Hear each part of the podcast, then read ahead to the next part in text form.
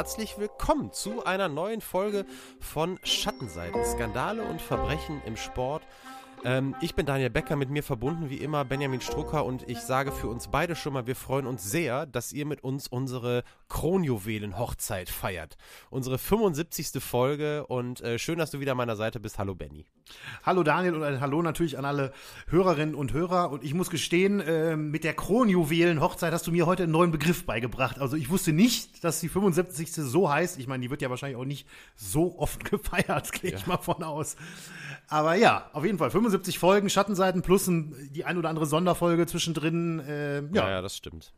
Ja, da hast du recht. Die Sonderfolgen haben wir ja nie mitgezählt.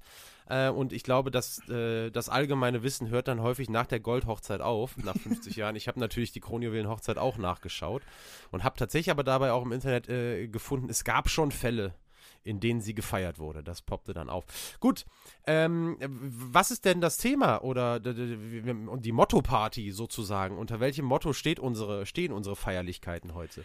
Ja, die Feierlichkeiten, die werden, glaube ich, im Verlauf der Folge doch das ein oder andere Mal etwas getrübt, muss ich, äh, muss ich sagen. Es ist ein Thema, ich habe es ja quasi angekündigt mit tierisch aufregen. Das war quasi eigentlich auch der Hinweis, dass wir uns ähm, ja, in der Tierwelt oder genauer gesagt im Pferdesport bewegen. Wir waren da schon mal in Folge 29. Ähm, und eigentlich sogar in einem relativ ähnlichen Zeitfenster, denn wir gehen jetzt ähm, in die, auch noch ein bisschen in die 20er, aber größtenteils in die 30er Jahre zurück und wir gehen nach Australien. Und ich glaube, in Australien. Ah nee, stimmt gar nicht. Das Blue Tree von Melbourne, da waren wir ja schon mal in Australien. Aber wir sind hm. selten in Australien. So viel kann man auf jeden Fall schon mal festhalten. Und wir waren schon länger nicht mehr in Australien. Ähm, da sind wir nämlich heute und schauen auf die Geschichte des, ja, für viele, für die allermeisten ähm, besten australischen Rennpferds der Geschichte, nämlich Farlab. Und ähm, das hat nicht nur auf der Rennbahn für Furore gesorgt, sondern tatsächlich bis heute, muss man eigentlich sagen, ähm, immer noch im Nachhinein, nämlich durch den mysteriösen Tod, den äh, Farlab erlitt, nachdem er ähm, 1932 für ein Rennen nach Amerika kam und dann danach in die USA kam und dann ja relativ plötzlich und auch wirklich sehr tragisch verstarb. Und ähm, ja, da ranken sich auch Mythen drum etc. Also es ist eine sehr spannende Geschichte, die ich vorher überhaupt nicht kannte. Ähm, und ich glaube, dass, ähm, ja, oder ich hoffe, sagen wir mal so, ich hoffe, dass es euch heute ähnlich gehen wird, denn die war zwar nicht leicht, die Recherche, im Sinne von, äh, naja, also ich bin ja ein großer Pferdefreund, wie der ein oder andere vielleicht auch weiß, der zuhört. Und ähm, von daher war es für mich nicht leicht, aber es war auf jeden Fall sehr spannend. Und ich muss wirklich sagen, was mich etwas überrascht hat auch, die Quellenlage ist wirklich sehr gut. Also da habe ich eigentlich nie mit gerechnet bei so einem Thema, von dem man, von dem ich vorher noch nie gehört habe und soweit ich weiß, du auch nicht. Nee, absolut. Ich habe überhaupt nichts drüber gehört. Ich habe äh, mich auch ähm, mit Ausnahme, dass du die Shownotes mir vorab zur Korrektur geschickt hast, überhaupt nicht damit beschäftigt. Ich habe eben schon ja zu dir gesagt, du wirst mir heute sehr, sehr viele neue Dinge erzählen und dann ähm, auf der einen Seite freue ich mich natürlich extrem, weil du auch ja sehr häufig schon sehr, sehr coole Geschichten ausgegraben hast. Auf der anderen Seite ja, äh, als Tierfreund, manchmal ist es dann eben schwer, aber man muss die Geschichten eben nun mal äh, dennoch auch einfach erzählen. Ja. Und äh, dementsprechend ist die Freude dann äh, auf jeden Fall deutlich größer. Äh, ihr könnt euch auch freuen, kleine Überleitung auf unsere nächste Folge. Natürlich könnt ihr das weiterhin auch machen. Natürlich wird es nach Folge 75 auch Folge 76 geben, aber wie ihr alle wisst, die Feiertage stehen vor der Tür und eine Mini, Mini, Mini-Auszeit, die nehmen wir uns auch. Äh, die nächste Folge würde ja planmäßig oder wäre planmäßig am 24. Dezember an Heiligabend erschienen. Das haben wir uns jetzt gespart, ebenso wie den Erscheinungstermin an Silvester. Das heißt, eine Folge wird ausfallen und Folge 76 erwartet euch dann am 7. Januar. Dann habt ihr das jetzt also auf jeden Fall schon mal gehört. Auch noch mit auf den Weg möchte ich euch geben, dass wir äh, zwei Rubriken in dieser Folge mit dabei haben. Wir haben eine kurze äh, Geschichtsstunde und dann darf Benny Revanche nehmen. Beim letzten Mal durfte ich ja raten beim skandalösen Quiz, was immer sehr, sehr großen Spaß macht. Und äh, heute ist dann Benny dran. Genau, und jetzt ist auch Benny dran, denn äh, die Einleitung ist vorüber und du kannst loslegen. Ja, beziehungsweise ich, ich schmeiße noch hinterher, vielleicht kannst du auch Revanche nehmen. Es ist ja immer so eine Sache, ne? Also auch der äh, Fragensteller, der hat ja auch nicht so eine ganz leichte Aufgabe. Und letztes Mal habe ich mir ja dann am Ende doch gedacht, naja, vielleicht habe ich doch die Hinweise ein bisschen zu schwer gemacht. Von daher ich bin gespannt, was mich, was mich am Ende erwartet heute. Äh, ja, da gehen wir nachher drauf ein. Ich bin auf jeden Fall nicht extra gemein geworden. Also da musst du dir keine Sorgen machen. Okay, das ist schon mal gut. Wunderbar. Ja, ähm, dann äh, starten wir jetzt und ähm, wir gehen direkt nach Australien und äh, machen das, wie wir das in den vergangenen Folgen hier und da schon mal gemacht haben, nämlich ähm, ja mit so einer kleinen Mindmap. Und ähm, da habe ich ihm Daniel vorgeschlagen, wir machen einfach mal heute ja ganz einfach im Prinzip die Mindmap Australien. Wir haben ja schon mal den Wilden Westen zum Beispiel gemacht. Ähm, und deswegen frage ich Daniel dich jetzt direkt mal zuerst. Ja, was sind so die Begriffe, die dir da so als erstes in den Kopf kommen? Ja, also so machen wir es ja auch immer. Dementsprechend ist das ja jetzt, wenn du sagst, oder wenn wir sagen, man macht eine Mindmap dem anderen, dann setzt sich der andere jetzt nicht hin und macht sich Nein. ewig Gedanken, sondern es geht ja wirklich so ein bisschen darum, die spontanen Gedanken, die man eben zu diesem Thema hat, zu sammeln. Das erste, was mir in den Kopf kam, äh, ist Kontinent. Also das ist äh, einfach das, das, das Wort Kontinent, dieses riesengroße Land, das eben ja auch gleichzeitig eben dann ähm, ja ein, oder den großen Teil eines Kontinents ausmacht. Eigentlich ja Ozeanien, aber trotzdem ist es ja irgendwie fast ein Synonym, Australien und Kontinent. Äh, dann tatsächlich, äh, was mir dann als erstes in den Kopf kam, ja, wie ist das eigentlich nochmal mit der britischen äh, Geschichte da? Deswegen habe ich mir König Charles III. Äh, notiert, der ja immer noch, oder das heißt immer noch, der ja einfach jetzt äh, das Staatsoberhaupt Australiens ist, rein äh, formell gesehen. Dann ähm, das nächste, was einem in den Kopf kommt, sind die Aborigines beziehungsweise die indigene Bevölkerung insgesamt. Das, was mir also in den Kopf gekommen ist. Mhm. Und damit ähm, einhergehend ja dann auch einfach das Stichwort Kolonialisierung. Damit, ja, das ist ja schon beantwortet durch wen, wenn man sagt, dass die, dass König Charles das Staatsoberhaupt ist. Und dann ist mir noch in den Kopf gekommen äh, ein Name. Natürlich hat das auch mit dem vorherigen Punkt zu tun, aber ich habe einfach noch Kathy Freeman notiert. Die ist mir einfach direkt noch eingefallen. Olympiasiegerin über 400 Meter bei den Olympischen Spielen 2000 in Sydney. Als Aborigine hat sie ja da vor dem Publikum in Sydney die Goldmedaille gewonnen. Einer der ganz großen äh, Momente auf jeden Fall dieser Olympischen Spiele, aber ähm, insgesamt mit Sicherheit einer der ganz großen olympischen Momente, glaube ich, kann man sagen das waren so die initialen Gedanken so querbeet. Also man kann noch ganz viele andere, viel näher liegende Sachen sagen, aber das war eben das, was mir in den Kopf gekommen ist. Ja, also ich habe auch ein paar davon, also zumindest Kontinent und Aborigine, allerdings tatsächlich das erste, was mir in den Kopf gekommen ist, und ich muss da ein bisschen lachen, wie so ein Grundschüler, aber das erste, was mir in den Kopf gekommen ist, ist Känguru. das habe ich notiert. Oh, das habe ich auch stehen, das habe ich hier auch stehen, das habe ich vergessen zu nennen. Ja, das Känguru. Ja, also das ist wirklich der erste Begriff, der mir, als ich äh, überlegt habe, oder als mir der Gedanke kam, Mindmap und und dann habe ich an Australien gedacht und dann war das das erste Wort, was mir in den Kopf gekommen ist. Und deswegen habe ich das hier natürlich auch bei mir in die Liste vorne reingeschrieben. Ansonsten ähm, habe ich noch Outback notiert. Ähm, mhm. Also äh, Australien, ich meine, ich war noch nie, warst du schon mal in Australien? Ich, nee, ich war auch noch nicht. Da, ich war ne? auch noch nicht in Australien. Das ist eigentlich auch ein Land, was ich gerne mal besuchen würde. Ist ja riesengroß, ne? Und eben gerade auch diese Region und dann aus sportlicher Sicht ist für mich persönlich tatsächlich wäre dann der erste Begriff, der mir in den Kopf kommt, ist Australian Open. Also mhm. ähm, das ist natürlich wahrscheinlich bei jedem immer hier und da ein bisschen anders, wie man Vorlieben hat oder so, aber das ist tatsächlich dann äh, aus, bei mir aus Sportsicht, so aus sportlicher Sicht. Ähm, ich hätte jetzt sonst noch gesagt Surfen, tatsächlich. Stimmt. Das wäre mir auch noch in den Kopf gekommen. Stimmt, ja, da muss ich gestehen, das wäre mir jetzt gar nicht so schnell in den Kopf gekommen, aber ist natürlich absolut korrekt. Ne? Mhm. Äh, bei Tieren sicherlich auch noch der Koala, den kann man mhm. sicherlich auch noch nennen. Äh, wenn ich ein bisschen weiter denke, zum Beispiel an Musik, das ist mir heute auch direkt in den Kopf gekommen, dieses äh, Down Under Hit aus den 80ern. Ähm, der ist ja auch, also das ist ja auch sowas, was heute noch im Radio läuft. Wie heißt ja von, von Men at Work, glaube ich. Heißt das Lied Land Down Under oder sowas? Ich weiß es nicht genau. Ah, Daniel, I come from a land down under. Ach, genau, genau. Ah, ja, ja, ja, Ich dachte erst so, boah, jetzt, was weiß ich, aber ja, das kenne ich natürlich. Ja, ja, genau. Also ja, das ja, ist so, so ein Ding, was mir dann auch irgendwie so, als ich mal so gedacht habe, was ist denn so musiktechnisch los? Mhm. Ähm, ja, also, nee, also finde ich, finde ich gut, dass wir da jetzt wieder mal so, so in, in dieses Thema eingestiegen sind. Ja, vor so allem ein, Punkt noch. Das, Letz-, das letzte, was mir eingefallen wäre, um dann jetzt vielleicht deine Überleitung mitzugestalten. Das letzte, was mir eingefallen wäre, wäre ein Pferderennen gewesen. Ich über, hätte ich überhaupt nicht, hätte ich überhaupt nicht mit Australien in Nein. Verbindung gebracht. Nein. Auf der anderen Seite dann wiederum natürlich auch blöd, weil also klar, A, es, es, es sind Pferderennen sowieso was Globales, aber wo mhm. haben Pferderennen extreme Tradition? Ja, natürlich in England.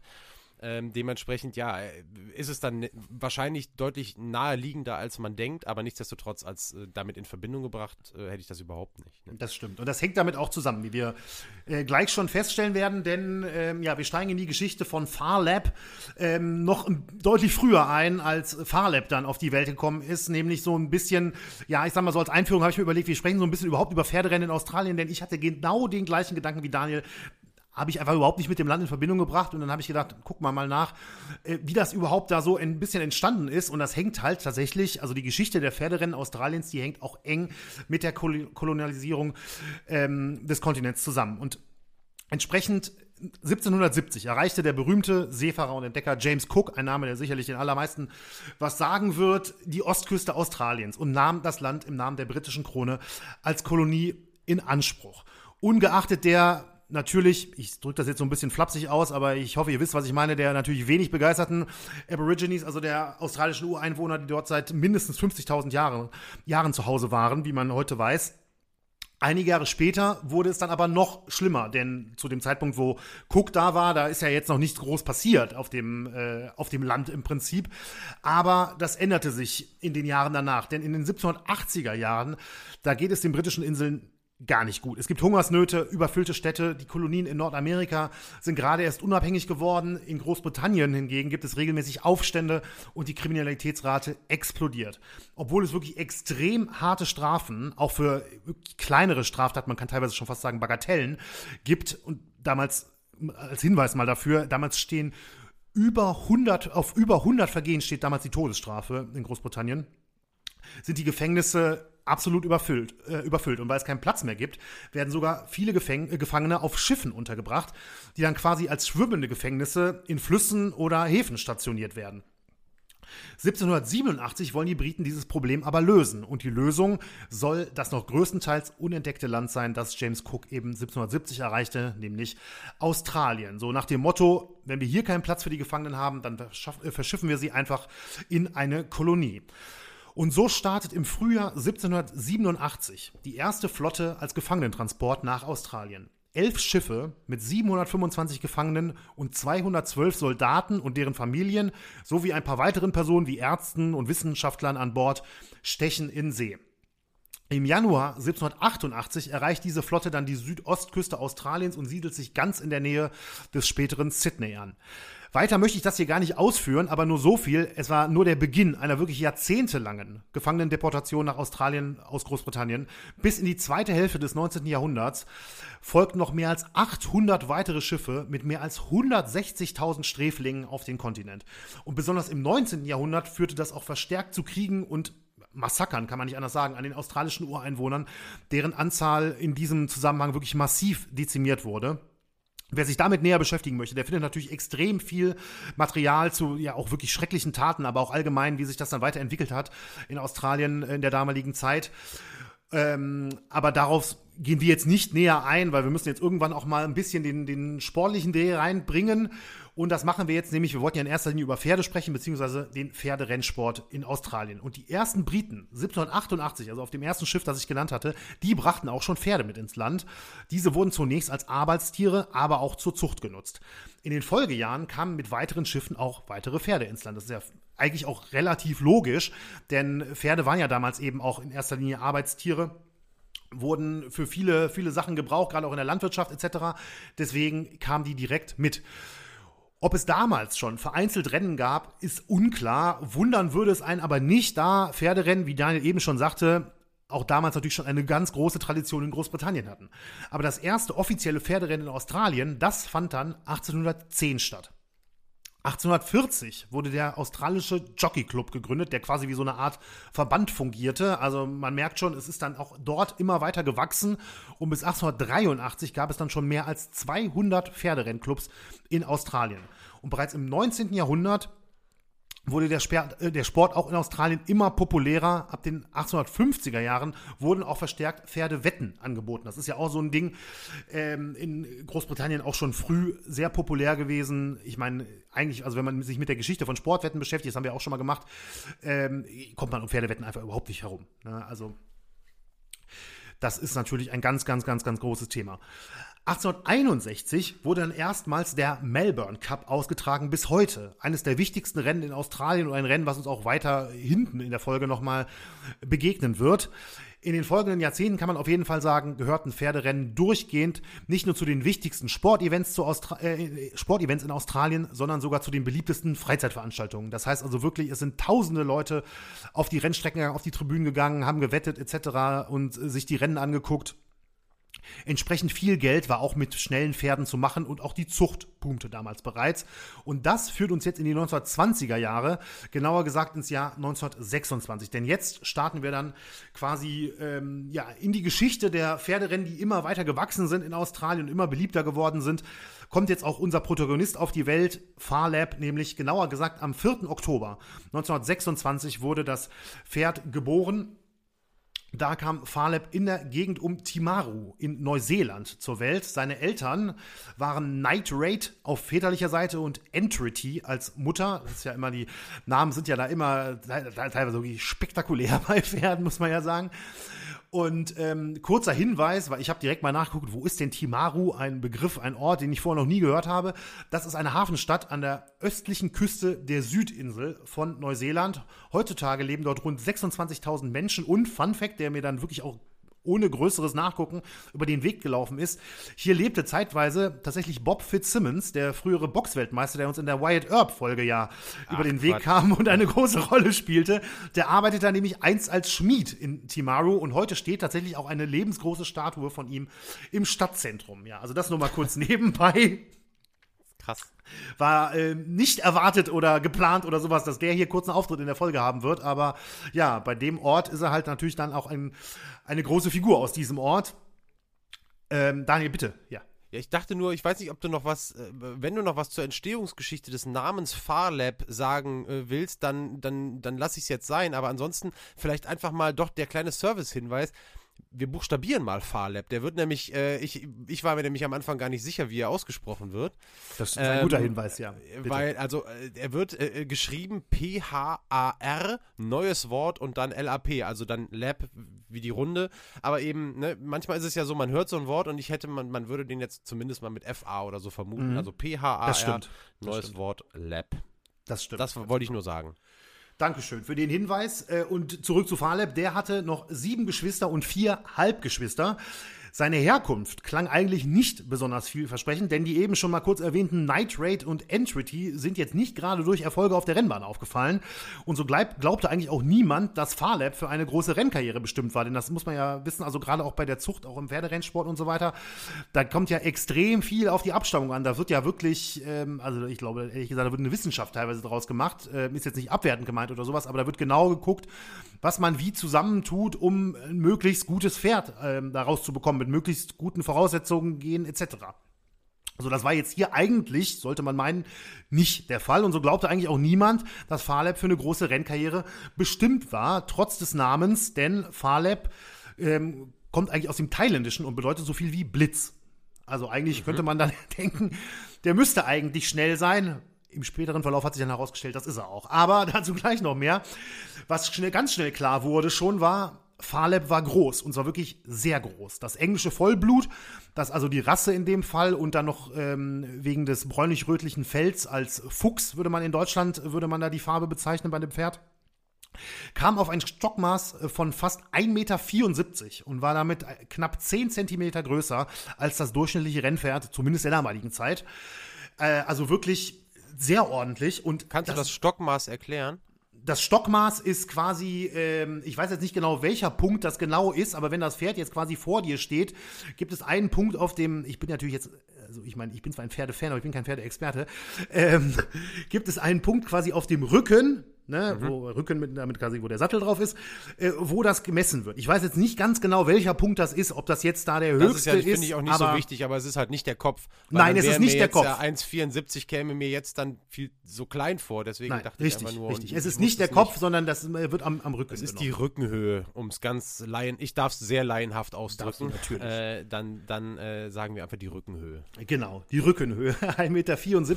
Und das ist eigentlich, also das war natürlich eine Besonderheit, das ist aber eigentlich auch einer der Gründe, warum viele ähm, auch gedacht haben, der kann niemals ein erfolgreiches Rennpferd werden, weil er natürlich nicht nur groß, sondern entsprechend auch schwerer war. Also nicht nur größer, sondern auch schwerer war als ähm, das sonst durchschnittliche Rennpferd. Und deswegen hat auch schon kurz nach der Geburt war klar, Farlab soll verkauft werden. Also der Besitzer hat den Entschluss direkt gefasst, weil er gedacht hat, so, also mit dem Pferd mache ich nichts, ähm, den, den kann ich verkaufen. Und so wurde Farlab ähm, 1928 auf einer Auktion in Neuseeland angeboten. Und der in Sydney lebende, also dann in Australien lebende Trainer Harry Telford, hatte quasi den, äh, die Auktion im Vorhinein studiert, was angeboten wird, etc. Ich weiß nicht, ob das da mit einem Katalog gewesen ist. Jetzt kann ich mir nicht richtig, nicht so hundertprozentig aufklären. Aber äh, es gab ja logischerweise auch Zeitungen. Also es wäre schon durchaus denkbar, dass es da irgendwie Broschüren etc. gab. Und er hatte auf jeden Fall Interesse an Fahle. Warum auch immer. Er hatte aber nicht genug Geld, um selbst zu bieten. Also überzeugte er einen US-amerikanischen Geschäftsmann, der in Australien unterwegs war und der ihn kannte, nämlich David J. Davis auf das Pferd zu bieten. Er überzeugte ihn in dem Sinne, dass er meinte, das ist ein Pferd mit Potenzial, auch wenn das kein anderer glaubte. Davis wurde überzeugt und so sollte Harry Telfords Bruder Hugh, der in Neuseeland lebte, beauftragt werden, zur Auktion zu gehen und auf Farlab zu bieten. Und wir reden hier nicht von irgendeiner Megasumme. Man ist ja, also wenn man mal, ich habe das mal Interesse halber gemacht, äh, ist das gar nicht für die Folge relevant, aber ich habe mal gegoogelt, was so die höchsten Erlöse auf so Auktionen von, von Rennpferden mhm. und so weiter sind. Also das geht ja, in, ich glaube, der, der Rekordhalter hat 10,8 Millionen gekostet oder so. Also das ist ja wirklich völlig absurde Summen, würde man, ja. würde man sagen. Und äh, also da sind wir meilenweit von entfernt. Farlabs Preis ja, bewegte sich vielmehr so, ich sag mal, im durchschnittlichen Segment von einem Reitpferd, was man sich vielleicht selber mal kaufen würde. Da komme ich gleich noch zu, falls Daniel eine Frage zu hat. Ähm, auf jeden Fall, Hugh Telford wurde beauftragt, maximal 190 Guinea auf das Pferd zu bieten. Guinea, eine frühere Münzwährung der Briten, die bis ins 20. Jahrhundert auch in Australien genutzt wurde. Am Ende bekam er den Zuschlag sogar für 160 Guinea, also sogar noch weniger, als sie geplant hatten. Und das waren umgerechnet etwa 330 Dollar in der damaligen Zeit. Und wenn man das auf 2023, das habe ich mal mit so einem mhm. historischen Währungsrechner umgerechnet, wären das ungefähr 6000 Dollar. Und das ist durchaus ein Preis, wo man jetzt eigentlich mal so ein ganz normales, vernünftiges ähm, Reitpferd für einen Hobbyreiter oder sowas kriegen würde. Also ist jetzt nicht irgendeine völlig ne, komische Summe irgendwie. Also mhm. für, für, allerdings für ein Rennpferd mit Potenzial ist es natürlich theoretisch ein Schnapper. Ne? Das kann man nicht anders sagen. Grundsätzlich, Entschuldigung, würde aber sicherlich niemand heute genauso wenig wie damals einem Pferd, das für so einen Preis über, über den äh, Auktionstisch geht, sage ich mal, äh, irgendwie eine halbwegs gute Rennkarriere zutrauen. Denn damit kann man ja entsprechend auch wieder viel Geld verdienen. Auf jeden Fall, US-Geschäftsmann Davis, der war begeistert, als er von dem günstigen Kauf hörte, sogar noch günstiger, als er eigentlich äh, in Auftrag gegeben hatte. Das Pferd war noch, äh, noch ein paar Guinea günstiger. Allerdings ja, schwang diese Begeisterung doch ziemlich schnell in Ernüchterung über, als er wenig später nach der Überführung nach Australien Farlab erstmals mit eigenen Augen sah. Denn das Pferd war schlaksig, hatte einen unbeholfenen Gang, Warzen im Gesicht, also man sagte wirklich, das war ein hässliches Pferd in der damaligen Zeit. Und Davis soll sogar gesagt haben, dass Farlab aussehe wie eine Kreuzung aus Schaf, Hund und Känguru. Aber sicher nicht wie ein Rennpferd, mit dem man auch nur einen Pfifferling gewinnen konnte. Er war sogar so wütend, dass er überhaupt gar kein Geld in das Training von Farlab stecken wollte. Er dachte jetzt tatsächlich, erst die große Freude über den günstigen Kauf und jetzt dachte er, selbst wenn es nicht so viel Geld war, ähm, für, für einen Geschäftsmann wie ihn, war das im Prinzip rausgeschmissen. Harry Telford hingegen, der Trainer, hatte aber weiterhin Vertrauen in das Pferd und er bot Davis dann an, Farlab umsonst zu trainieren, mit dem Angebot, zwei Drittel von jeglichen Gewinnen, die es auf der Rennbahn gibt, einzustreichen. Und dazu muss man mal sagen, Telford war jetzt nicht irgendwie ein Virtuose, der, der ähm, Pferderennentrainer oder sowas, der war überhaupt kein erfolgreicher Trainer. Er hatte damals sogar kaum noch Kunden, die ihm ihre Pferde anvertrauten, weil er eben nicht besonders erfolgreich war. Dennoch war Davis mit diesem Deal einverstanden. Er dürfte ja nicht geglaubt haben, dass irgendein Gewinn zu machen wäre und war daher wahrscheinlich, würde ich jetzt mal vermuten, froh, dass er jetzt einfach keine großen weiteren Kosten mehr mit Farlab, mit Farlab hatte. Kurz darauf wurde Farlab dann kastriert, aus dem Hengst wurde also ein Wallach eigentlich gilt es, mal kurz als Zwischeninformation, auch als gute Einnahmequelle mit einem Rennhengst decken zu können, also Nachwuchs zeugen zu können. Aber Telford wollte laut eigener Aussage, dass sich Farlab komplett auf seine Rennkarriere konzentrieren kann. Deswegen wurde dann quasi aus dem Hengst der Wallach. Und das passierte dann auch in den folgenden Monaten mit hartem Training. Also, dass sich komplett auf die Rennkarriere konzentrieren. Und ein Mann wich ihm da schon nicht von der Seite. Ein Mann, der uns später ähm, öfter mal begegnen wird, eigentlich fast bis zum Schluss der Folge, nämlich Telfords Stallbursche Tommy Woodcock, der mit der Zeit wirklich zum engsten Vertrauten von Farlab werden sollte und quasi jeden Tag Zeit mit ihm verbrachte. Und er half dabei, Farlab auf seine Rennkarriere vorzubereiten. Ich hatte ja eben gesagt, dass Farlab 1928 gekauft wurde. Schon im Februar 1929 hatte er sein erstes Rennen und das war gleich ein kompletter Reinfall. Beim sogenannten Nursery Handicap Rennen in Rose Hill, einem Vorort von Sydney, wurde Farlab letzter. In den nächsten Wochen gab es weitere Rennen in der Gegend und jedes Mal schnitt er weit hinten im Feld ab, war mal siebter, mal achter oder noch weiter dahinter. Also wirklich absolut überhaupt nichts, was in irgendeiner Form dafür sprechen würde, dass da jetzt eine große Rennkarriere folgen wird. Wahrscheinlich fühlte sich Davis auch bestätigt. Natürlich war mit diesen Platzierungen auch kein Geld zu verdienen. Also da hat jetzt Telford sicherlich ähm, keinen Gewinn rausschlagen können. Aber dann, ja, quasi wie aus dem Nichts, nach diesen ersten, ich glaube, vier Rennen waren es, die wirklich völlig unter ferner Liefen waren, setzte Fahle plötzlich und unerwartet ein echtes Ausrufezeichen, nämlich am 27. April 1929 erneut in Rose Hill, also diesem Ort bei Sydney, gewann er plötzlich ein Rennen, nämlich das Maiden Juvenile Handicap. Also sollte dieses anfangs so missbilligte Pferd plötzlich zu einem Aspiranten auf Rennsiege werden, Zunächst sah es weiterhin nicht so nicht danach aus. Es sah nämlich eher danach aus, als hätte wir das einfach so, ich sag mal, so ein bisschen das blinde Huhn, das dann doch mal ein Korn findet und plötzlich ein Rennen gewonnen hat, denn die Rennen danach lieferten weiterhin keine großen Erfolge. Faleb stand im August 1922 wieder auf den Rennstrecken und konnte nicht an den Erfolg anknüpfen. Es waren wieder Plätze im hinteren Feld. Das änderte sich dann aber im September 1929 und den darauf folgenden Monaten. Und das, obwohl Faleb jetzt auch in stärker besetzten Rennen an den Start ging. Am 14. September 1929 holte er einen zweiten Platz und startete dann nur eine Woche später, am 21. September, mit dem Erfolg beim Rosehill Guineas Rennen eine wahre Siegesserie. Also ihr merkt schon, das, der war da auch im, im Großraum Sydney zu Hause. Es waren am Anfang viele Rennen, die da in der Gegend waren. Aber es ist wirklich äh, bemerkenswert, wie plötzlich die Leistung ja, muss schon fast sagen, explodierte. Ne, ähm, er war jetzt gerade, also kurz davor, drei zu werden und, äh, und plötzlich startet er, wie ich gerade gesagt habe, wirklich eine Siegesserie. Farlap gewann zunächst vier Rennen in Folge und holte dann den dritten Platz beim wichtigsten Rennen Australiens, dem Melbourne Cup, am 5. November 1929. Also wirklich ein echter Achtungserfolg, da Dritter zu werden. Sein größtes Jahr sollte aber noch folgen, denn 1930 war Farlap dann auf einmal fast unbesiegbar. Das Pferd gewann unglaubliche 19 von 21 Rennen im Jahr 1930 und die beiden Nicht-Siege waren ein zweiter und ein dritter Platz und mit dem Melbourne Cup gewann Farlap 1930 dann eben auch das wichtigste Rennen des Landes. Es dauerte damals nicht lange, bis sich herumsprach, dass hier ein regelrechtes Wunderpferd auf den Strecken Australiens für Furore sorgte. Farlap bekam Spitznamen wie Wonder Horse, also eben Wunderpferd, oder Big Red, also der große Rote, oder wegen seiner Fellfarbe eben, oder Red Terror, also roter Terror, weil er die Gegner, ja, weil die Gegner so gut wie chancenlos waren, wenn er mit auf der, auf der Strecke war.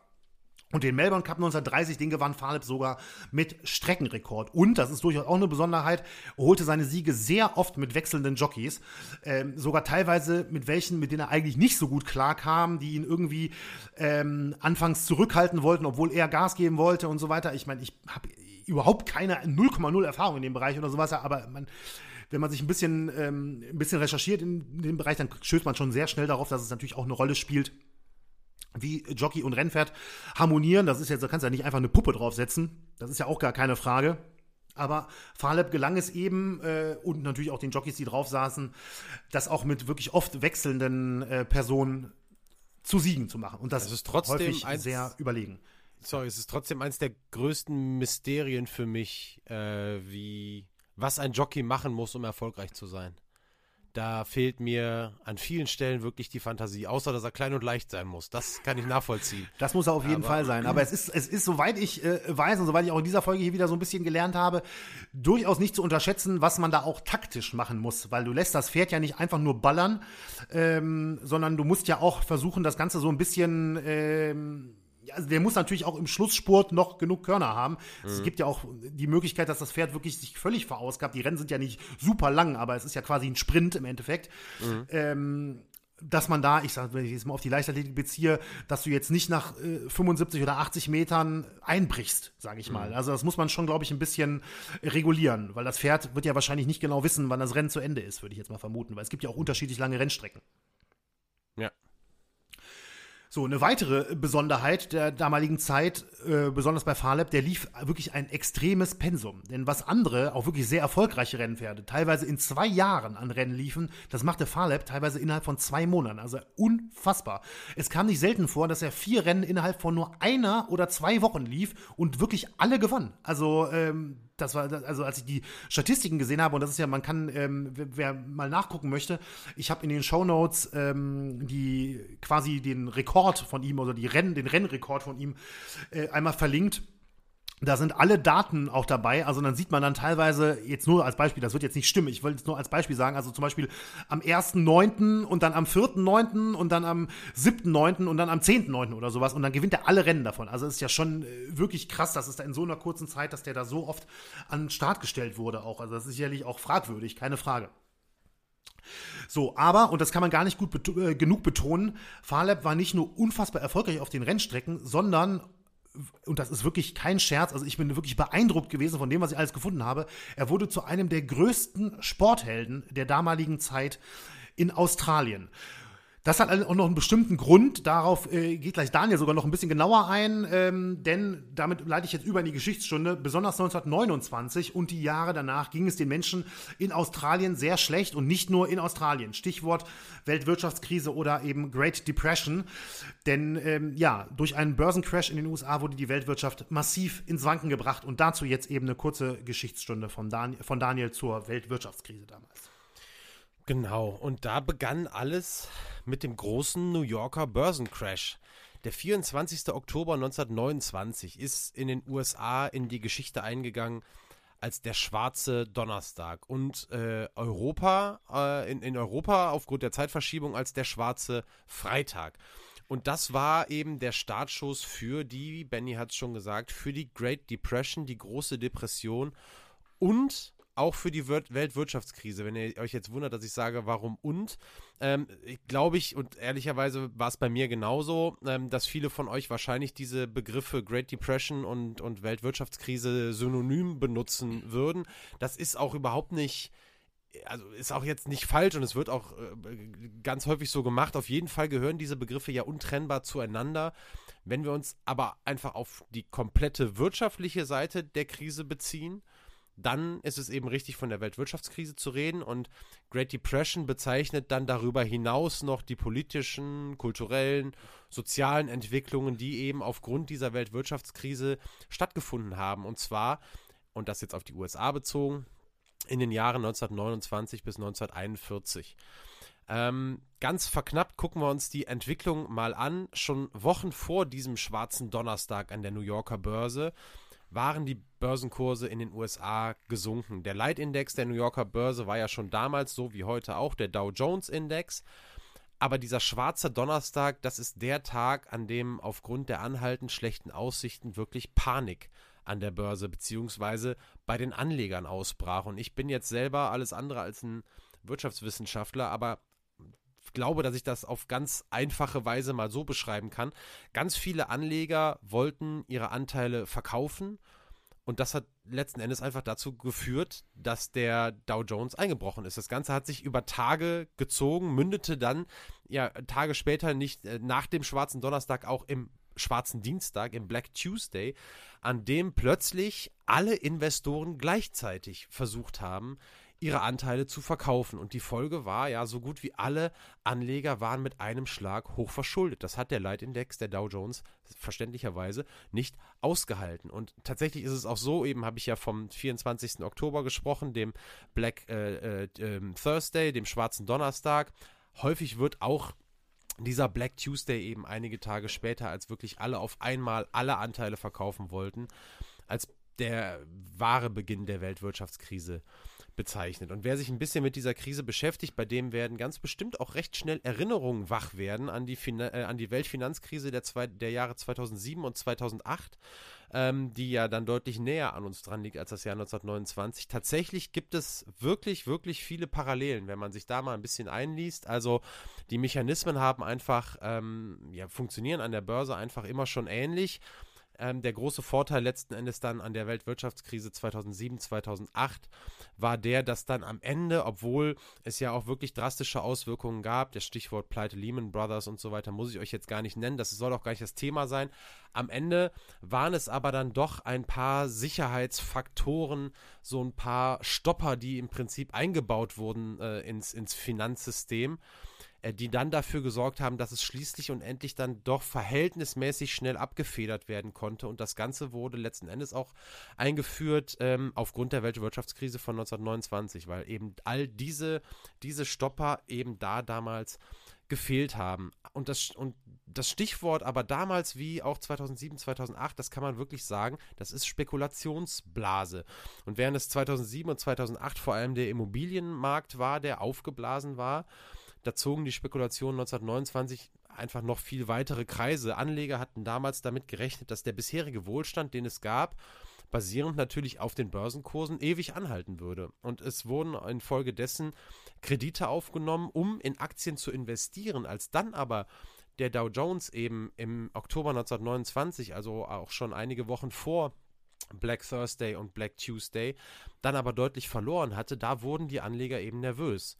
Und die größte Wirtschaftskrise des 20. Jahrhunderts, und das bleibt die Weltwirtschaftskrise ganz eindeutig, ähm, die nahm ihren Lauf.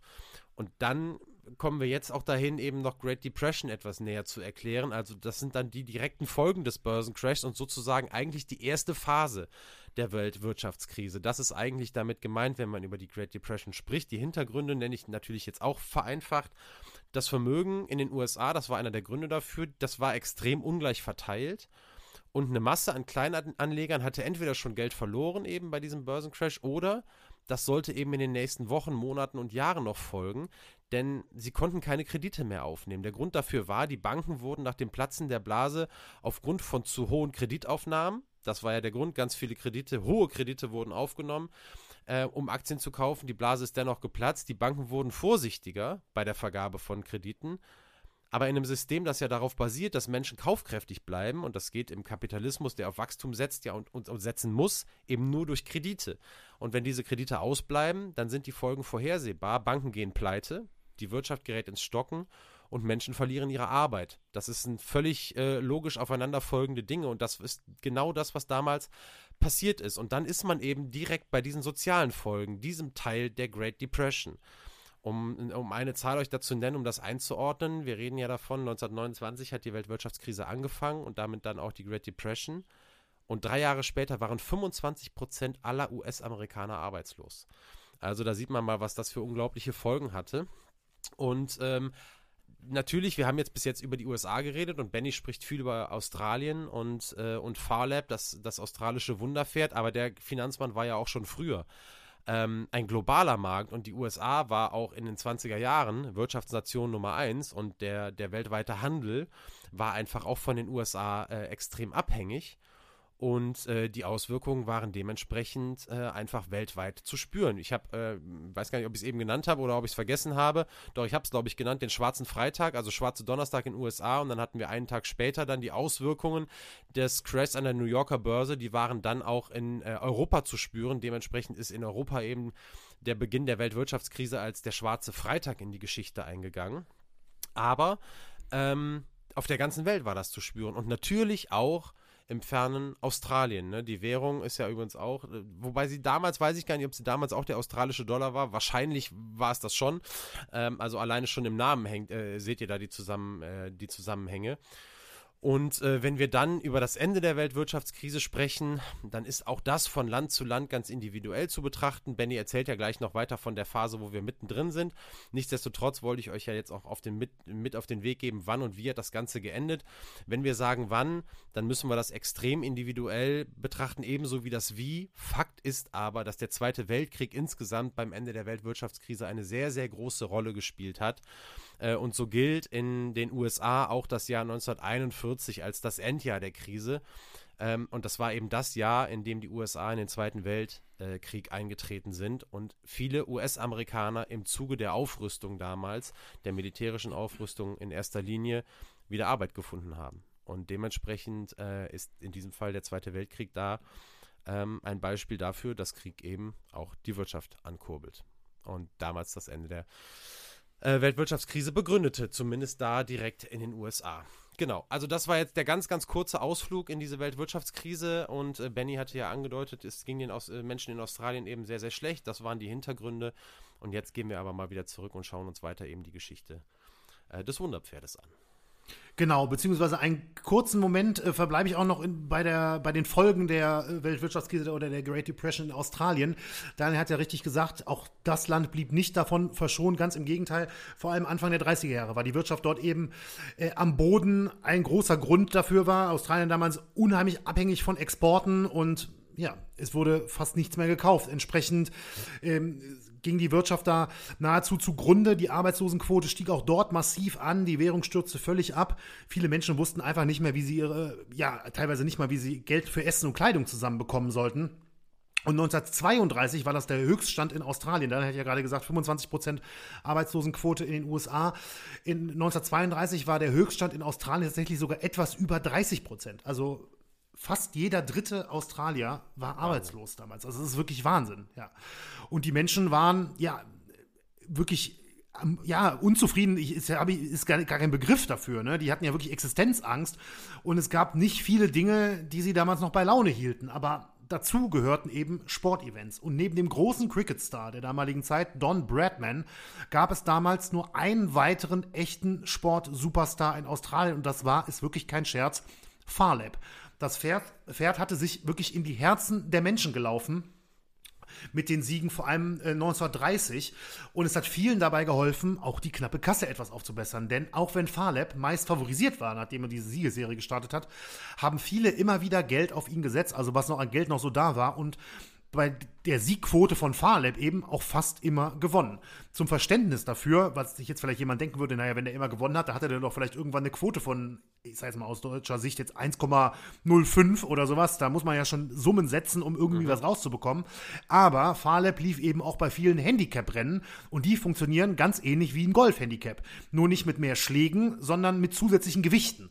Ja, das heißt, um eine möglichst große Chancengleichheit bei einem Rennen herzustellen, bei einem Handicap-Rennen, werden die vermeintlich besten Pferde mit zusätzlichen Gewichten, zum Beispiel in Form von Blei, das in den Satteltaschen äh, gepackt wird, äh, beschwert. Das führt dann natürlich dazu, dass auch die Siegquoten wieder verhältnismäßig ausgeglichen werden. Und wenn jetzt sich jemand fragt, wie viel Gewicht ist das so? Also Farlab, der startete teilweise mit zusätzlich 50 oder sogar mehr Kilogramm. Einmal sogar 68. Ich glaube, das ist der Rekord bei ihm. Ich weiß nicht, ob das sogar der Rekord überhaupt ist.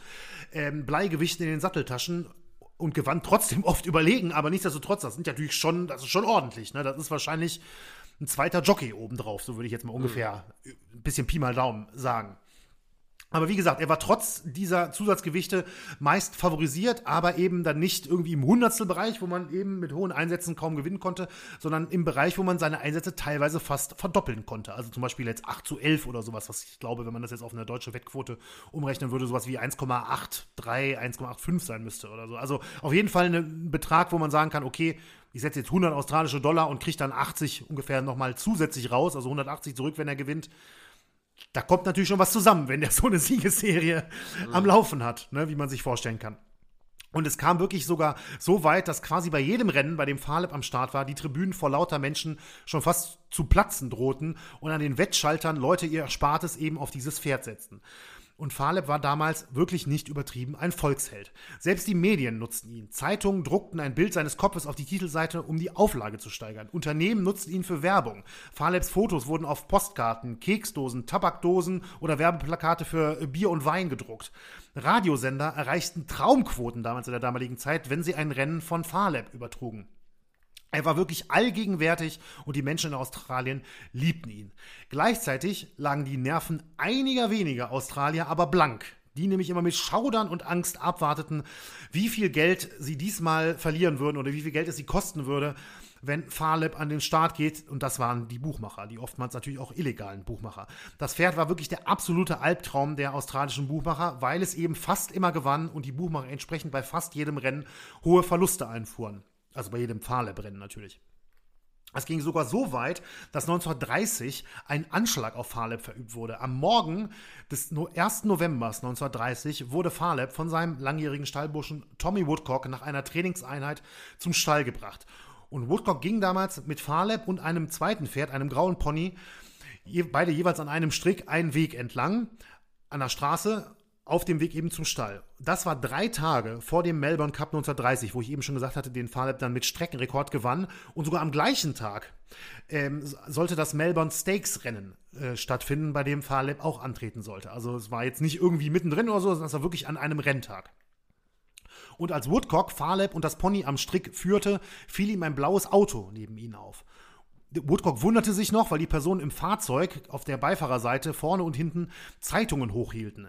Entweder als würden sie lesen oder als würden sie nicht erkannt werden wollen. Das Auto fuhr aber zunächst weiter und bog dann ab. Doch das nur, um nach einer kurzen Runde um den Block wieder von hinten auf die Straße zu kommen und erneut neben Woodcock und den Pferden vorzufahren und langsamer zu werden. Diesmal erstreckte sich aber das Pony vom Motorengeräusch und machte einen Satz nach vorne. Das wiederum erschreckte auch wieder Farlab und auch der machte einen Sprung nach vorne mit Woodcock an den Stricken. Zum Glück, muss man sagen, denn genau in dem Moment schoss ein Mann mit dem Auto, äh, aus dem Auto durch das Seitenfenster auf Farlab, verfehlte das Pferd aber. Das Auto raste danach davon. Farlab, das Pony und Woodcock blieben alle drei, ja, muss schon sagen, wirklich äh, verwundernswerterweise fast unverletzt. Aber der Vorfall machte Schlagzeilen in Australien und die Polizei untersuchte den Tatort. Es wurden mehrere Einschusslöcher und Kugeln in einem Holzzaun gefunden, an dem Woodcock eben mit den Pferden vorbeigegangen war. Und damit war klar, die Angreifer hatten wirklich mit einer Schrotflinte auf das Pferd geschossen. Farlabs Besitzer David J. Davis setzte dann sogar eine Belohnung von 100 australischen ähm, Pfund aus für die Ergreifung der Angreifer, aber sie konnten entkommen und wurden nicht gefasst. Dennoch waren sich damals die meisten Austra in Australien sicher, das war ein Mordanschlag von Buchmachern, die durch Farlab zuvor Unmengen Geld verloren hatten. In der Folge wurde Farlab dann sogar rund um die Uhr bewacht und mit in der Folge meine ich nicht die nächsten drei, vier Wochen oder sowas, sondern wirklich monatelang, eigentlich sogar, glaube ich, noch über ein Jahr lang. Farlab selbst hatte diesen Vorfall aber tatsächlich gut überstanden, denn noch am gleichen Tag gewann er überlegen das Melbourne Stakes Rennen. Also er ging trotz dieses Vorfalls dem gleichen Tag an den Start und gewann das Rennen und dann eben drei Tage später, wie vorhin erwähnt, den Melbourne Cup mit Streckenrekord. In dieser Zeit, genauer gesagt zwischen September 1930 und Anfang März 1931, legte Farleb dann seine größte Siegesserie hin. Er gewann 14 Rennen in Folge. Das ist eine, also ich bin ja überhaupt kein Pferderennexperte oder war noch nie an der Rennbahn, wie ihr auch wisst, da haben wir ja mal drüber gesprochen in der Folge 29 damals. Aber 14 Rennen in Folge von einem Pferd, das ist ja wirklich, also das ist irre, muss man sagen. Und selbst nach einem zweiten Platz am 7. März 1931, der quasi diese Serie reißen ließ, legte er danach nochmal eine Serie von acht Siegen in Folge hin. Also im Prinzip waren es 22 Siege in 23 Rennen in diesem Zeitraum.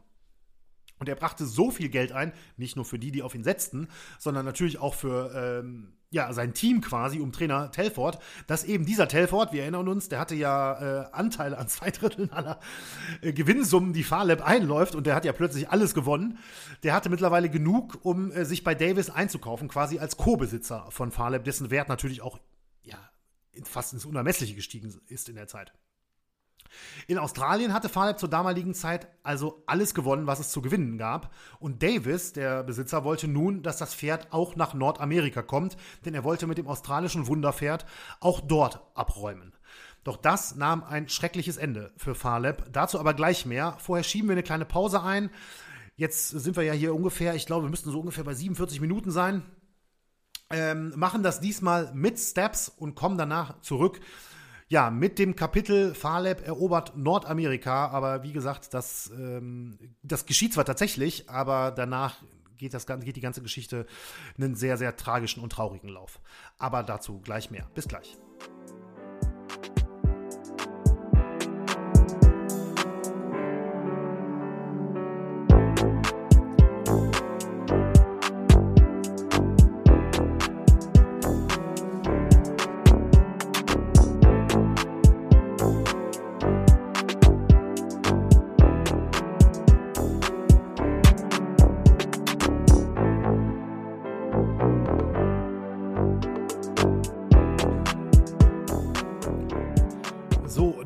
Sind wir wieder und das, wie eben schon angekündigt, kurz vor Farlabs schicksalhafter Amerikareise. Ich hatte ja gerade gesagt, dass Besitzer Davis das Pferd nach Amerika bringen wollte, eben um dort auch Rennen zu gewinnen, die ja häufiger auch noch besser dotiert waren. Trainer Harry Telford war allerdings dagegen. Dennoch setzte sich Davis durch und konnte Stallbursche Tommy Woodcock überzeugen, mitzukommen und bei der Reise quasi als Trainer für Farlab zu arbeiten. Sowieso kannte natürlich niemand das Pferd besser als Woodcock, der quasi seit Beginn an täglich mit Farlab zu tun hatte. Und so wurde Farlab im Winter 1931 per Schiff auf die ja wirklich lange und beschwerliche Reise zunächst nach Tijuana in Mexiko gebracht. An Bord waren neben Woodcock und Farlab auch Davis und dessen Frau. Es ging nach Mexiko, weil in Tijuana im März 1932 das Agua Caliente Handicap Rennen stattfinden sollte. Und das war nicht irgendein Rennen, sondern das damals höchst dotierte Pferderennen Amerikas.